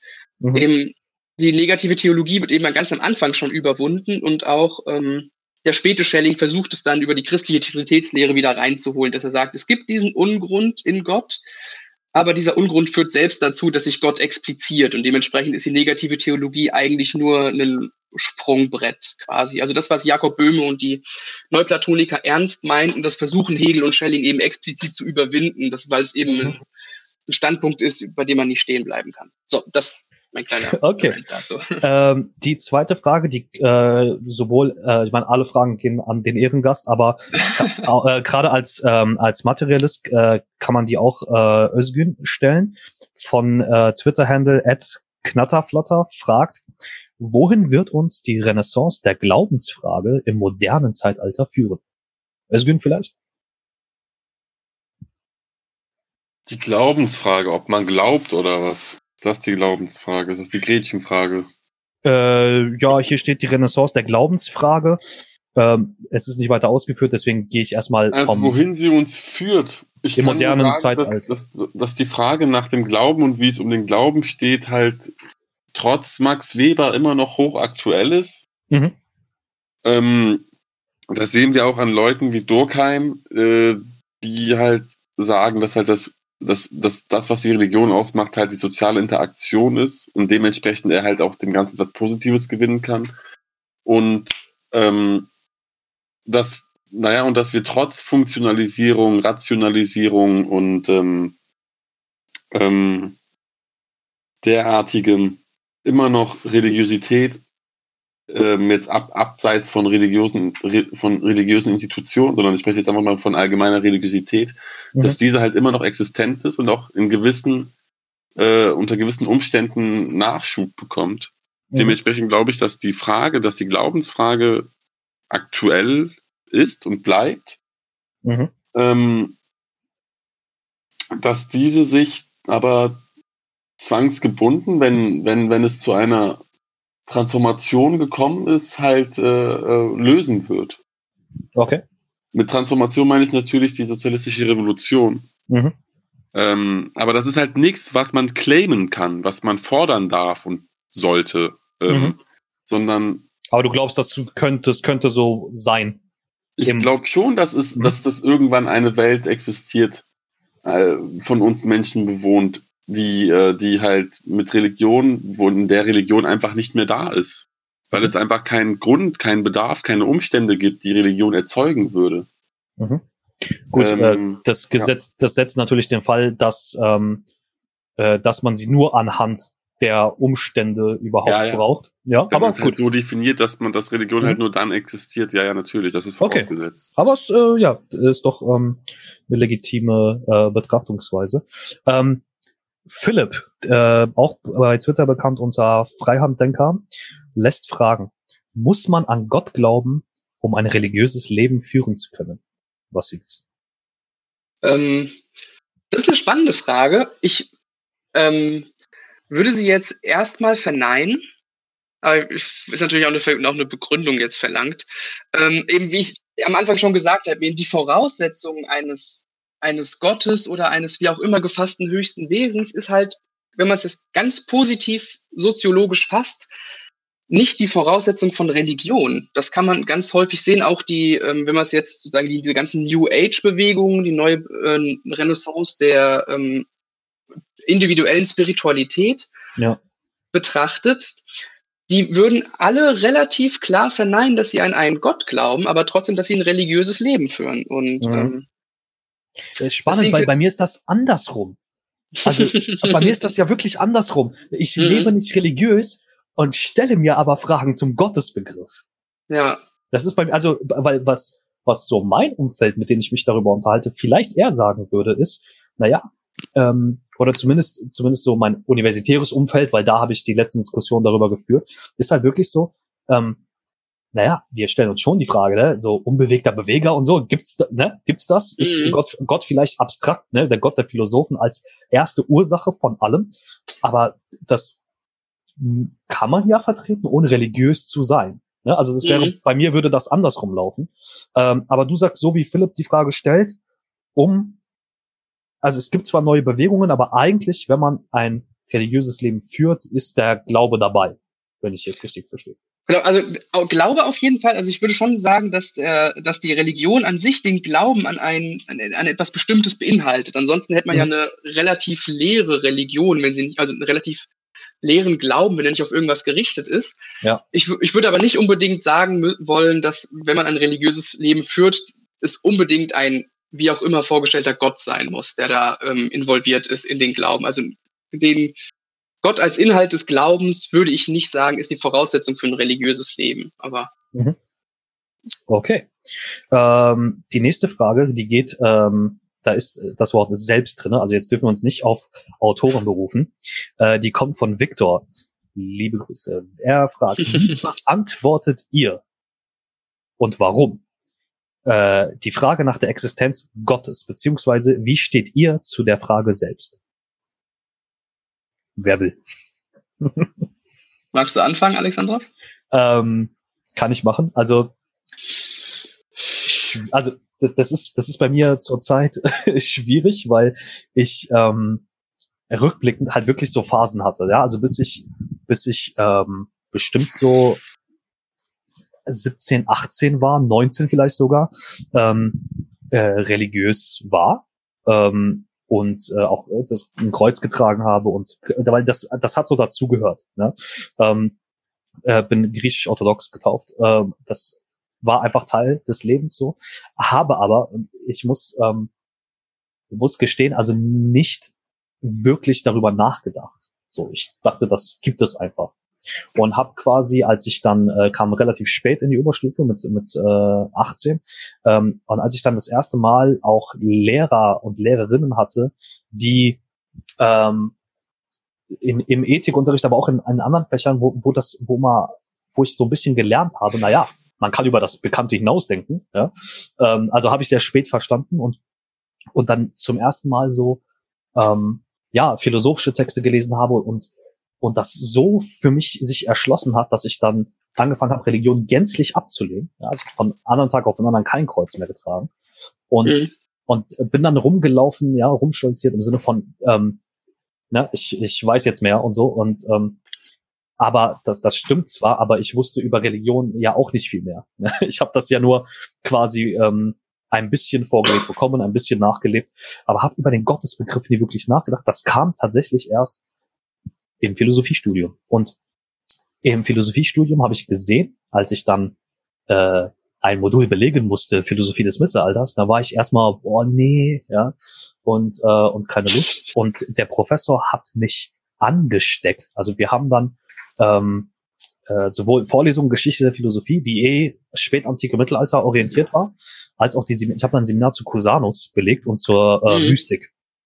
Und dann habe ich Meister Eckhart gelesen, ähm, Augustinus gelesen. Das Hohe Lied haben wir philosophisch äh, äh, mhm. bearbeitet und ähm, extrem Gefallen dran gefunden wieder. Äh, ich habe aber mein, mein religiöses Leben im Alltag nicht wieder gefunden. Bis heute nicht. Mhm. Aber philosophisch über den Gottesbegriff nachgedacht und äh, habe ich und denke ich seitdem nach. Ähm, ich habe, äh, Victor, noch kein abschließendes Urteil, aber ich bin quasi wieder offen für, für diese Frage. Aber ähm, Özgün. Ähm, persönliche Frage, persönlich beantworten. Also, mhm. ich komme aus einer, äh, aus einer alevitischen Familie. Dementsprechend ist Gott bei uns, wo man noch sagen muss, Alevitentum ist halt auch eine sehr äh, heterogene äh, Religionsform. Ähm, ähm, aber ich meine, es hat vielleicht damit zu tun, dass halt deswegen bei uns Gott nie als äh, ein, eine Entität gesehen wurde, sondern Gott sich sozusagen im Menschen gezeigt zeigt. Damit bin ich aufgewachsen mit diesem Gedanken. In der Natur, im Menschen, in allem, was existiert. Alles hat sozusagen was Göttliches. Ähm, und da hat sich bei mir halt nie die Frage nach Gott gestellt, sondern halt eher die Frage nach Gerechtigkeit. Mhm. Ähm, ich muss dazu hinzufügen, so religiös ist auch meine Familie nicht. Ähm, also jetzt so streng alevitisch sozusagen auch jetzt auch, auch wiederum auch nicht. Ähm, aber ich glaube, das trotzdem darauf zurückführen zu können, dass ich mich halt nie nach Gott, äh, ähm, äh, ähm, ich habe nie halt nie nach Gott geschaut sozusagen. Und mittlerweile tue ich es halt immer noch nicht. Ähm, da würde ich halt echt den Feuerbach und Marxweg, äh, habe ich halt echt den Feuerbach und Marxweg eingeschlagen und halt in, in dem, was als Gott bezeichnet wird, schon immer halt das Menschliche gesehen, was eigentlich ähm, ähm, was eigentlich da äh, im Vordergrund steht, stehen müsste. Ähm, und ja.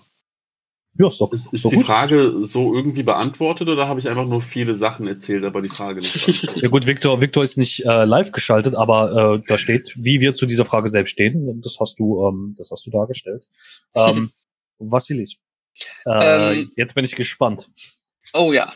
Ähm, also wie stehe wie steh ich zur Frage selbst? Also ja, muss man sich stellen, finde ich. Also ähm, da finde ich, der, kommt, halt, kommt man halt nicht drum rum, wenn man wirklich mal nachdenken möchte. Also es ist jetzt nicht einfach nur ein, ein simples Rumphilosophieren beim Bierchen auf dem Sofa, sondern wenn man es mit dem Denken ernst, wenn man ernsthaft denken möchte, muss man sich diese Frage stellen. Mhm. Also ich habe ich verstehe jetzt die Frage mal einfach nach die Frage, gibt es Gott oder ähm, mhm. existiert mhm. Gott? Und ähm, jetzt zur eigenen Beantwortung. Ich finde es ein bisschen, ist immer ein bisschen schwierig, von der Existenz Gottes zu reden. Also, weil es dann, natürlich, wenn man das jetzt, wenn das jetzt ähm, philosophisch nicht, nicht versierte ähm, Hörerinnen und Hörer hören, wenn man einfach sagt, ja, ich denke, dass Gott existiert, dann denkt man halt an den, ähm, den alten Mann mit langem Bart, über den Wolken, schwebt auf einer Wolke und hat da irgendwann mal vor 2000 Jahren ein Buch von der Erde geworfen. Mein Sohn hat er auch geschickt und der ist dann auch noch gekreuzigt worden, hat nicht so ganz gut funktioniert.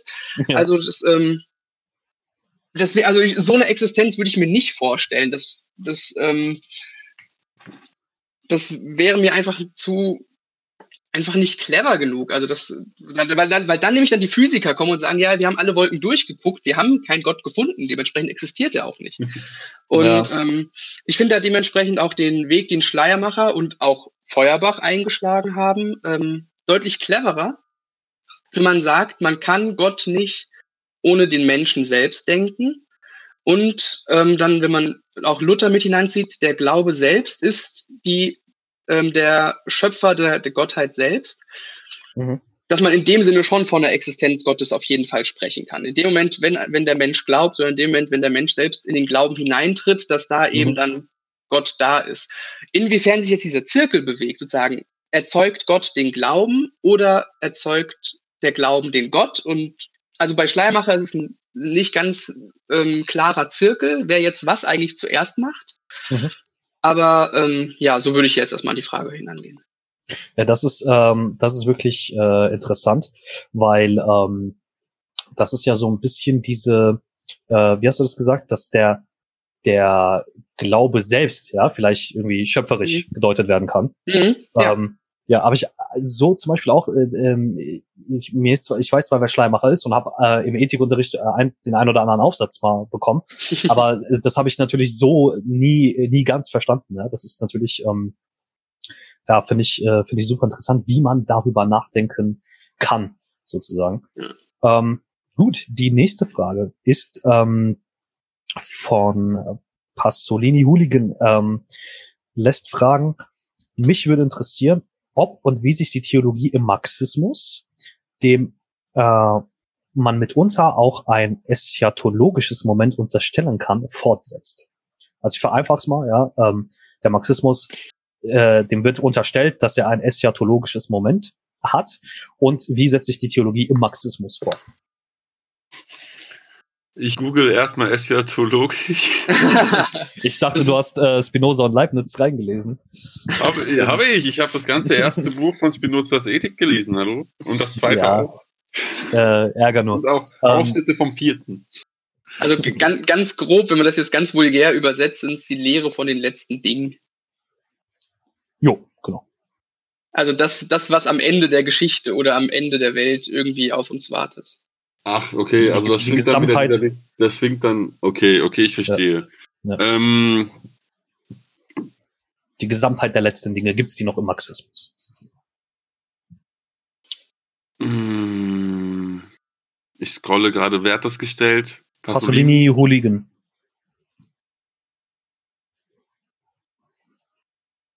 Ich glaube, die Theologie als, als, als, als die Wissenschaft von der Religion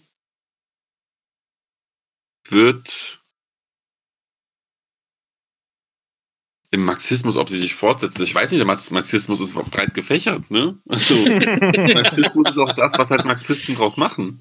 Ja. Das ist wie die Religion. Also, Religion ist das, was halt die aktuell gerade religiösen Menschen auch daraus und darunter verstehen und daraus machen. Ähm, könnte man ja als Antwort auch so äh, sagen. Ne? Also je nachdem, ja. was daraus gemacht wird, äh, müsste man dann schauen, was mit der, ähm, was mit der Theologie dann. Aber ein, ein, also ein streng marxistisch-materialistischer Mensch hat, glaube ich, keinen hat keinen äh, Nutzen für, für Theologie. Also es ist, glaube ich, halt wirklich Wissenschaft und halt Klassenbewusstsein in Kombination, was halt sozusagen die Lösung aller äh, philosophischen oder theologischen, religiösen Fragen beantwortet aus Sicht eines marxistisch-materialistischen Menschen. Inwieweit da jetzt. Äh, äh, ja, das ist auch nur das, ja. was ich gerade sage. Ich bin auch nicht, ne? Also ich bin auch ja, nicht ja. Der, der Vertreter des Marxismus. Ich weiß, ich weiß. Mhm. Ähm, es, ist halt, es ist halt die Frage sozusagen, also Theologie im Marxismus ist ein bisschen was anderes als marxistische Theologie. Richtig, das ist halt die und, und ähm, also wenn man jetzt, also so wie ich jetzt Marx verstanden habe und so wie ich Marx kenne, würde er sagen, also wenn, wenn wir wirklich im, also das, das geschichtliche oder das historische Eschaton, also wenn wir jetzt bei Eschatologie sind, für den Marxismus ist ja der Kommunismus. Mhm. Das, was am Ende der Geschichte sozusagen als das Ergebnis, als jetzt, als das Telos der Geschichte feststeht und wenn man da Marx jetzt, glaube ich, ist es halt einfach unnötig. Also wer, wer, also wer, wer braucht denn dann in dem Sinne noch Theologie? Aber ja. Was aber nicht heißt, dass es nicht marxistische Theologen gab oder beziehungsweise so, sozialistische Theologen. Es gab relativ ja. viele ähm, Theologen, die eben gerade im Marxismus beziehungsweise im Sozialismus ähm, sich bestätigt gesehen haben, für eine bessere Welt zu kämpfen, wie sie eben sozusagen dann die äh, Botschaft Christi als das Evangelium verstanden haben. Also es gab dann zum mhm. Beispiel in Südamerika große äh, Bewegung der Befreiungstheologie, die dann in Anschluss an die Exodus-Erzählung, Gott hat sein Volk Israel aus der Sklaverei in Ägypten herausgeführt und so, dass das das Moment der Befreiung für die ähm, quasi versklavten Arbeiter in Südamerika darstellt. Mhm. Und das war in dem Sinne ein ganz großes Hoffnungsmoment. Oder ähm, auch in Deutschland die sogenannte neue politische Theologie von ähm, Johann Baptist Metz oder Dorothee Sölle, die wirklich auch explizit sich auf Marx und äh, auf, auf den Sozialismus beruft und dann sozusagen sagt hier, wer für die christliche Sache kämpfen will, der kämpft auch gleichzeitig für den Sozialismus. Und auch Karl Barth hat sozusagen quasi den Sozialismus als, ähm, als tätige Hand des Evangeliums versucht zu verstehen. Also das, das, das ist schon aufgetreten. Und, ja, ja, das ist, ja. Das, das, das kennt man auch, glaube ich, prominent von Dutschke halt auch äh, in Deutschland, mhm. der damals diese Verbindung von Sozialismus und Christentum brachte oder beziehungsweise ja. Sozialismus und Jesus. Ähm, ja, genau. Das kann man so interpretieren, auf jeden Fall. Und deswegen ja. halt auch bei mir diese, das ist halt echt keine abweichende Antwort oder keine, ähm, mhm. keine relativierende Antwort von mir, sondern wirklich so gemeint. Also das kann so interpretiert werden und da kann sich auch jemand immer noch Marxisten nennen, soweit er sich denn auf Marx da beziehen kann. Natürlich. Ja. Wär, wär, ich fände interessant, sowas zu lesen, Pasolini. Schick ruhig rüber, wenn du was findest. Ja, ja, unbedingt, ja. Ähm, Johannes, äh, bei Twitter bekannt äh, unter @thingstar_ninja, möchte wissen, wie steht ihr jeweils zum Deismus und Theismus, beziehungsweise primär der Unterscheidung? Ähm, müssen wir die Unterscheidung erst nochmal erklären oder sollen wir auch darauf antworten? Wenn du das tun äh, kannst, wäre ich dir sehr verbunden. Äh, okay. Ich kann es nämlich nicht. okay. Ähm, also Deismus und Theismus, also die Wörter an sich sind unfassbar schlecht gewählt. Also das ist jetzt aber, das ist aber Theologie und Philosophiegeschichte und das ist jetzt nicht die Schuld von Johannes. Mhm. Ähm, das ist einmal, einmal Griechisch, einmal äh, Latein. Einmal, einmal Latein und es besagt ja, halt quasi, ein, quasi dasselbe.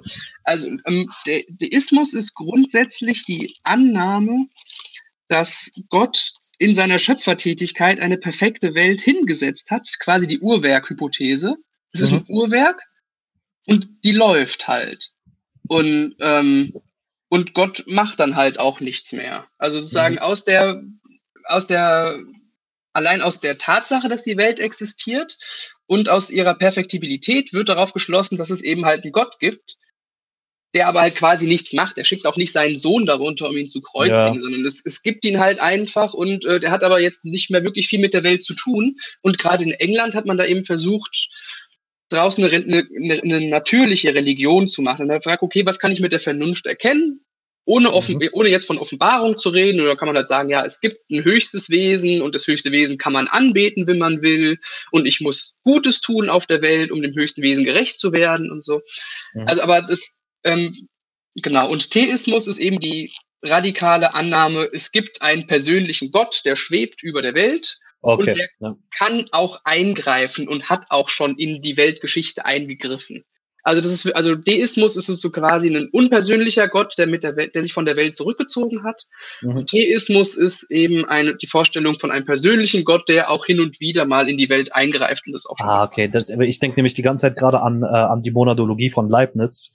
Der hat ja mhm. da diese, diese, diese Analogie zur Uhr, zum Uhrwerk ja, ja äh, prästabilierte Harmonie, ja, das ist einmal, genau. das ist gemacht, ja, und dann und dann läuft das, ne?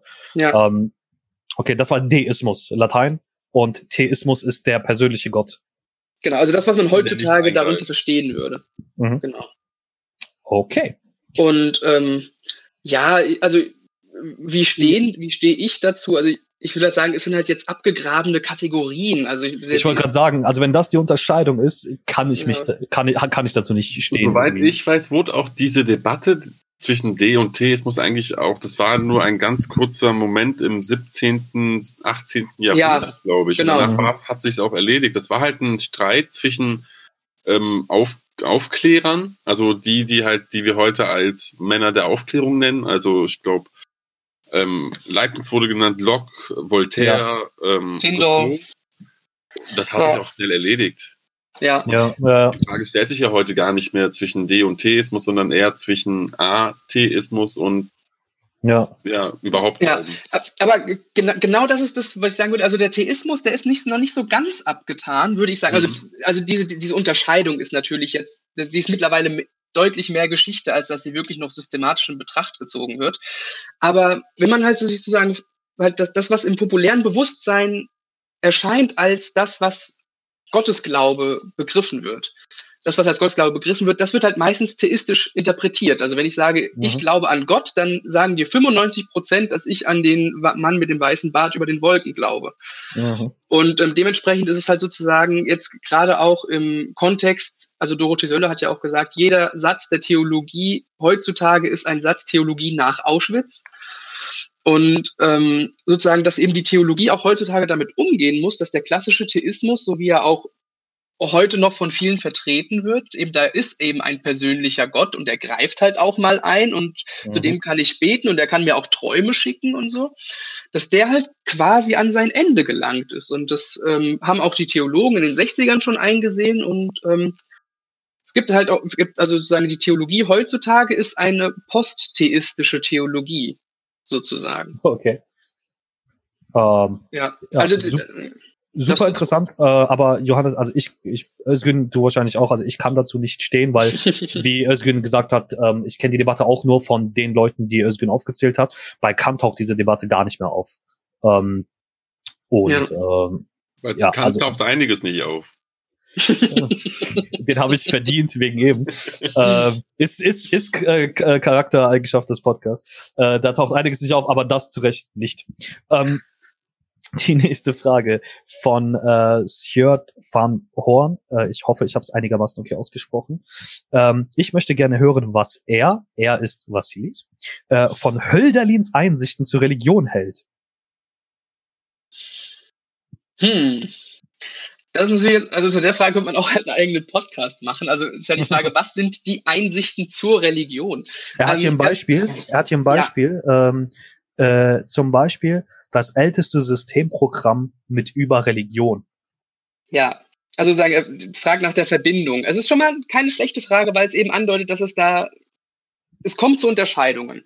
Also bei Hölderlin ist in dem Sinne ein, ein Typ, wenn der denkt, dann kann sich da auch schon mal was verändern, im Gegensatz zu dem, was er vor einer Woche gedacht hat.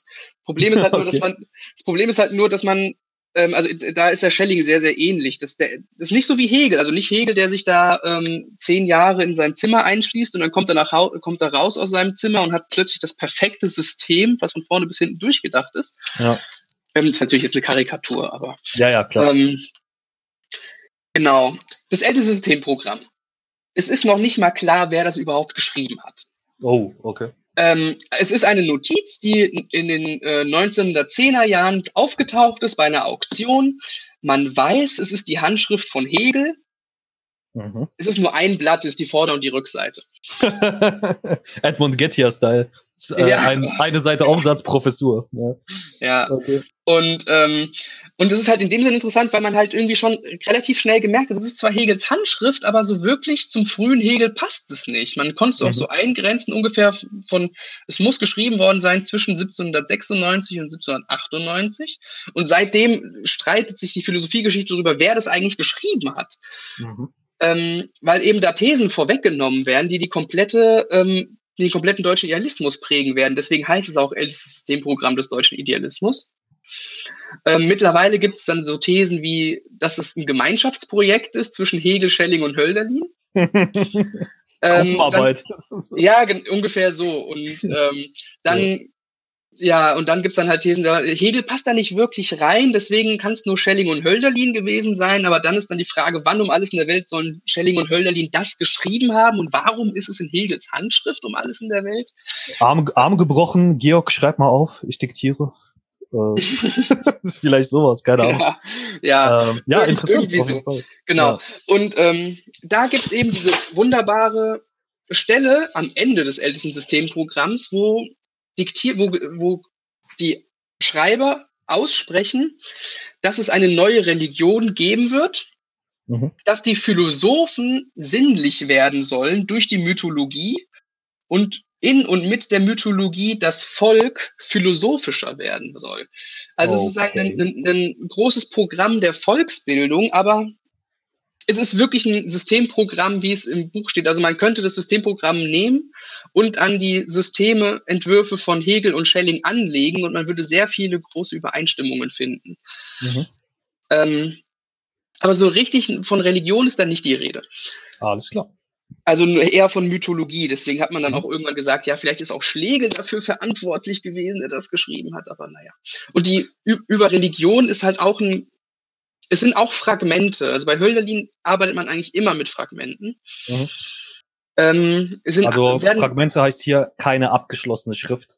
Keine abgeschlossene Schrift und vor allem auch mit Lücken. Also da okay. fehlen teilweise einfach Blätter. Ähm, Johann Kreuzer schreibt im äh, Hölderlin-Handbuch, dass er davon ausgeht, dass Hölderlin irgendwann selbst seine Schriften verbrannt hat, weil es nicht sein kann, dass es nur so wenig von ihm gibt. Ähm, okay. Aber über Religion, das ist eben, das sind Fragmente und es geht, es wird, es nirgendwo steht, dass es in diesen Briefen über Religion geht, sondern es wird einfach dann zugeschrieben. Also das ist einfach mhm. ein Titel, der, den die Editoren da ähm, hingesetzt haben. Aber das grundsätzliche Thema ist eben, dass eben, dass eben gefragt wird, wie um alles in der Welt kommt der Mensch überhaupt dazu, an etwas zu glauben, was über der Welt selbst ist. Mhm. Und ähm, er kommt da relativ schnell zum Schluss, dass das Denken immer ein notwendiges, negatives und ähm, mechanistisches Denken. Also er, er benutzt den Begriff mechanistisch, glaube ich. Okay. Auf jeden Fall mechanisch. Und, ähm, und aus diesen Zusammenhängen kann es nicht sein, dass da ein Glaube an Gott oder ein Wissen von Gott überhaupt auftreten kann, weil Gott eben sich jenseits dieses mechanischen Denkens bewegt. Und da kommt er dann eben zum Schluss, also es wird nicht wirklich aufgeklärt, wie man dazu kommt, aber es liegt einfach daran, dass es einfach Lücken in diesen Briefen gibt.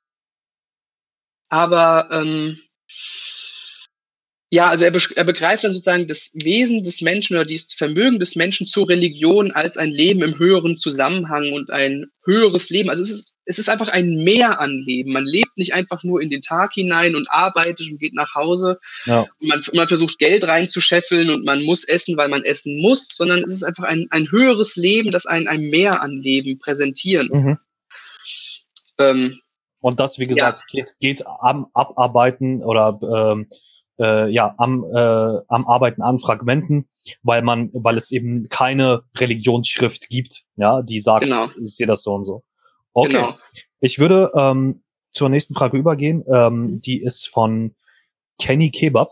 Und ähm, Kenny Kebab, lustigerweise das Ad bei Twitter ist Kebab Kenny, äh, lautet, kann, kann, äh, liebe Grüße, kann der Glaube die Fragen der Philosophie beantworten? Zum Beispiel Erkenntnis, Vernunft, Sinn des Lebens.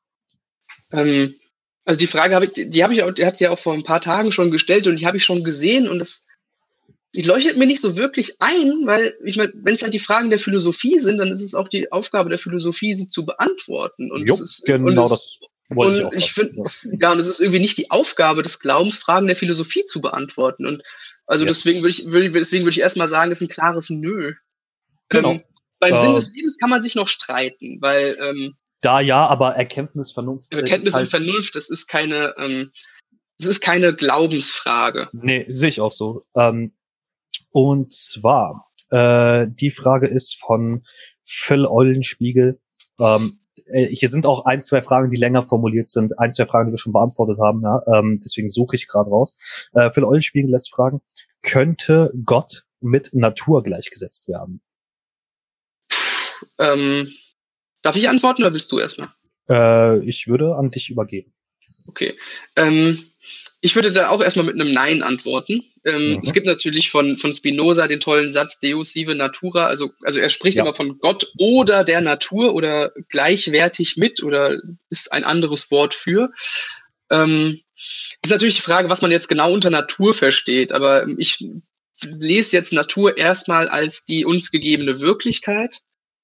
Und ähm, da würde ich sagen, nein. Also, dass Gott dann nicht mit der uns gegebenen Wirklichkeit gleichgesetzt werden kann, da für mich Gott gleichgesetzt werden kann mit dem Grund der Wirklichkeit. Also er ist nicht die, er ist schon Wirklichkeit in dem Sinne, dass er wirkende Wirklichkeit ist, aber er ist nicht die gewirkte Wirklichkeit. So würde ich das mhm. sehen.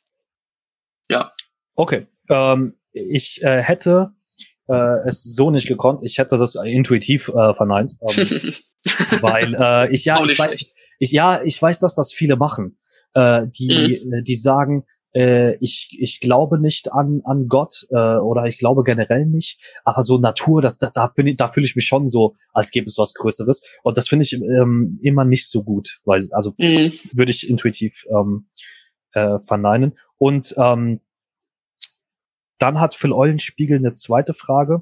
Äh, wenn du erlaubst, was ist, würde ich da mhm. auch darauf antworten als erstes. Also mhm. er schreibt noch viel ferner, wenn die Trennung von Leib und Seele einmal angenommen. Ja, also angenommen, man kann das trennen. Leib und Seele.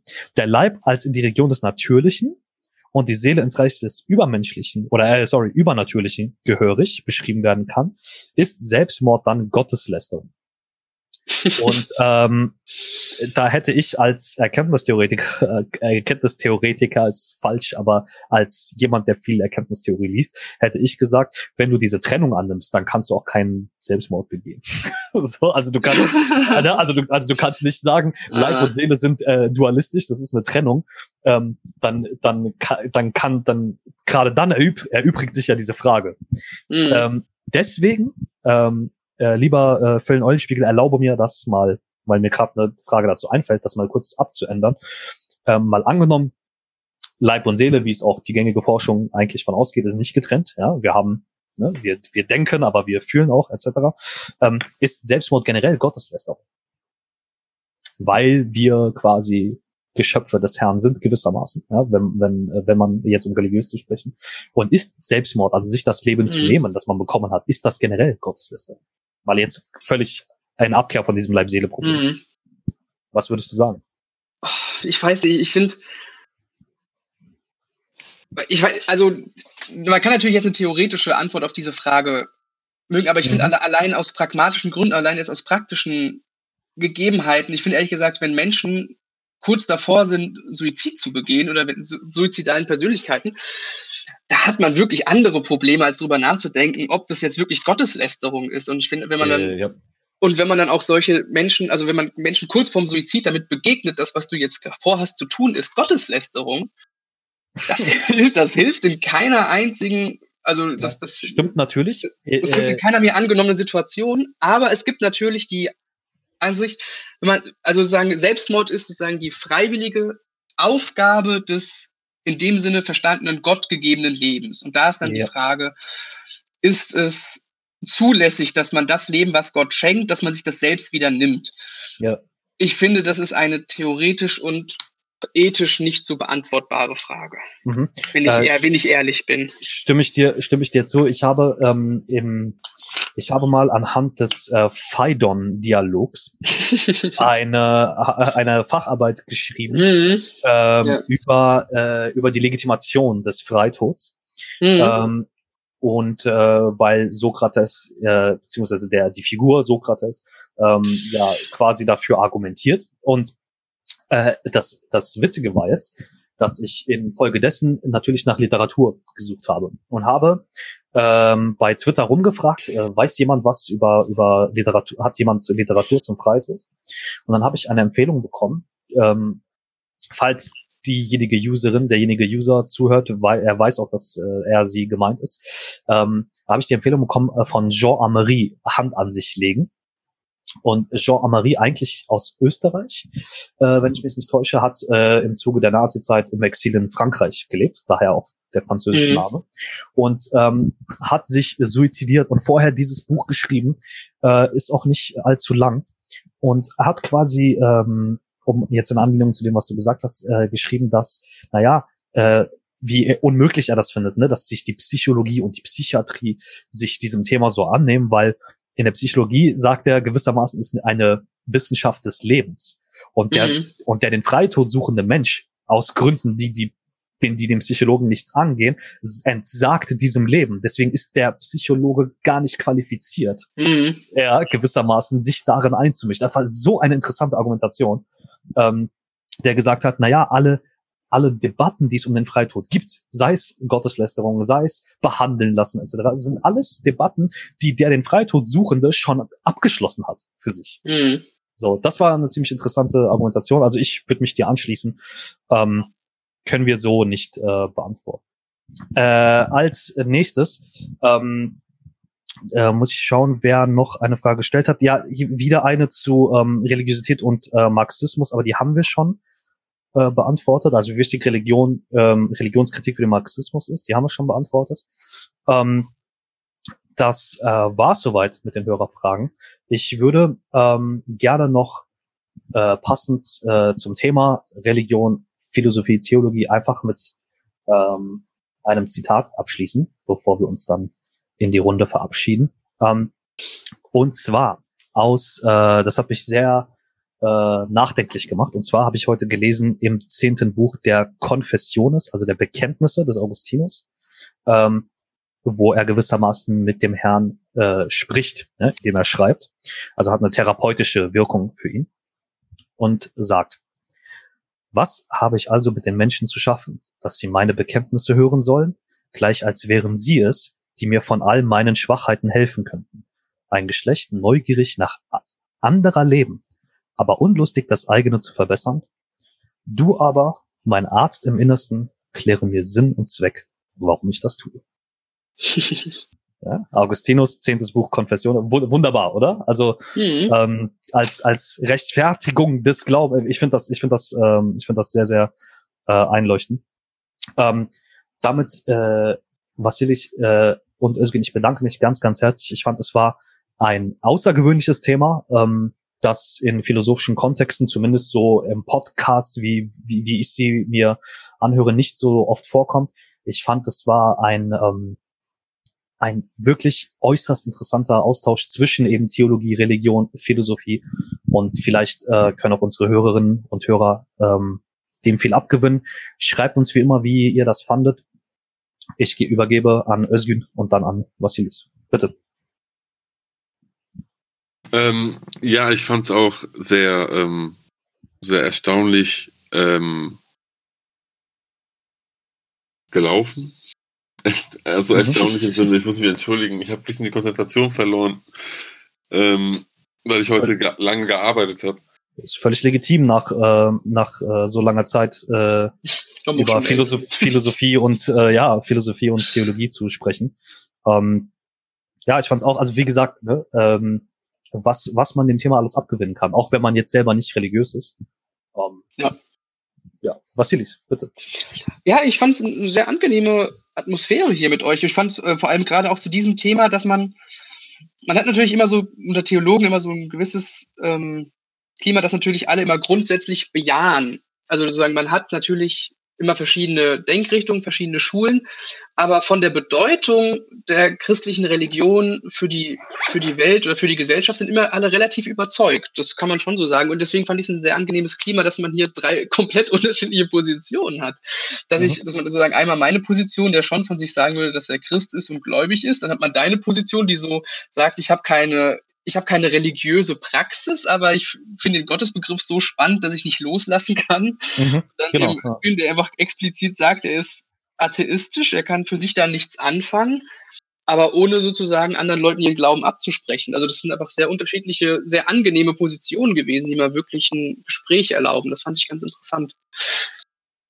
Und ja, und vielleicht als kleine Aufforderung an die Philosophen und Philosophinnen, die hier zuhören, ähm, mir wäre es vielleicht einfach mal ein schönes Anliegen zu sagen, also die Theologinnen beschäftigen sich wirklich sehr, sehr viel mit Philosophen. Das ist auch immer, immer wieder Thema, dass man immer vor dem Hintergrund aktueller oder gegenwärtiger Philosophie versucht, den christlichen Glauben zu plausibilisieren. Dass auch die ähm, Philosophinnen und Philosophen ab und zu mal einen Blick in die Theologie rüberwerfen. Ähm, dass auch mal Theologen gelesen werden, weil das nicht so häufig vorkommt ähm, wie, ich das, wie, ich mit, wie ich mitbekommen habe. Da und, stimme ich ähm, dir, da stimme ich dir äh, zu. Da, eindeutig stimme ich dir zu. Also an der ähm, Uni Köln ist das recht stabil mit dem Mittelalter. Ja, ja aber, aber da trifft man halt nicht die gegenwärtigen Debatten. Also ich fand es ganz interessant. Ich habe das auch mal auf äh, Twitter gefragt und da hat Daily Hegel geantwortet, ja, in der Philosophiegeschichte-Vorlesung natürlich. Da hat man die Philosophie des Mittelalters in der Spätantike. Aber er kann kein einziges Wort dazu sagen, was in der Theologie in den letzten 250 Jahren diskutiert wurde. Und das ist der Punkt. Also, dass wir haben auch äh, einen zum Teil einen historischen Schwerpunkt, ja, mit äh, gerade Mittelalter. Ähm, da haben wir sogar, glaube ich, zwei äh, Professoren für. Also das ist schon, das ist schon ziemlich groß. Äh, aber es ist immer der philosophische Standpunkt, bei dem angefangen wird. Ja, also wenn wir mhm. auch wenn wir Meister Eckhart Cusanus lesen, ähm, dann übergehen, ja, äh, äh, also spätantike Mittelalter, wie man das halt einteilt, ja, ist ja auch nicht ganz richtig. Ähm, und dann übergeht zu Spinoza Leibniz, das, das findet schon statt alles, aber was eben so Leute wie Schleiermacher zum Beispiel ja, mhm. äh, an, äh, an, an alles produzieren, sage ich mal, das äh, wird in der Philosophie selbst weniger, es stimmt schon. Ähm, von daher äh, nicht nur ich, auch wir alle sollten das wirklich zu Herzen nehmen, was du äh, forderst. Ähm, Und äh, gerade, ich meine, äh, gerade wenn, wenn man als äh, Student oder Studentin der Philosophie sich sowas widmen will, wie Latein lernen, Altgriechisch lernen, schadet es wirklich nicht, mit Theologen zu sprechen. Ähm, weil die lernen das und können das. Ähm, ja, ich bedanke mich bei euch beiden und ähm, Özgün, wir sehen uns, hören uns bei der nächsten Folge. Ja, wir werden uns, ja. Wir werden uns wieder ähm, recht bald wiedersehen. genau. In der ersten Hälfte des Februar. Genau so ist es.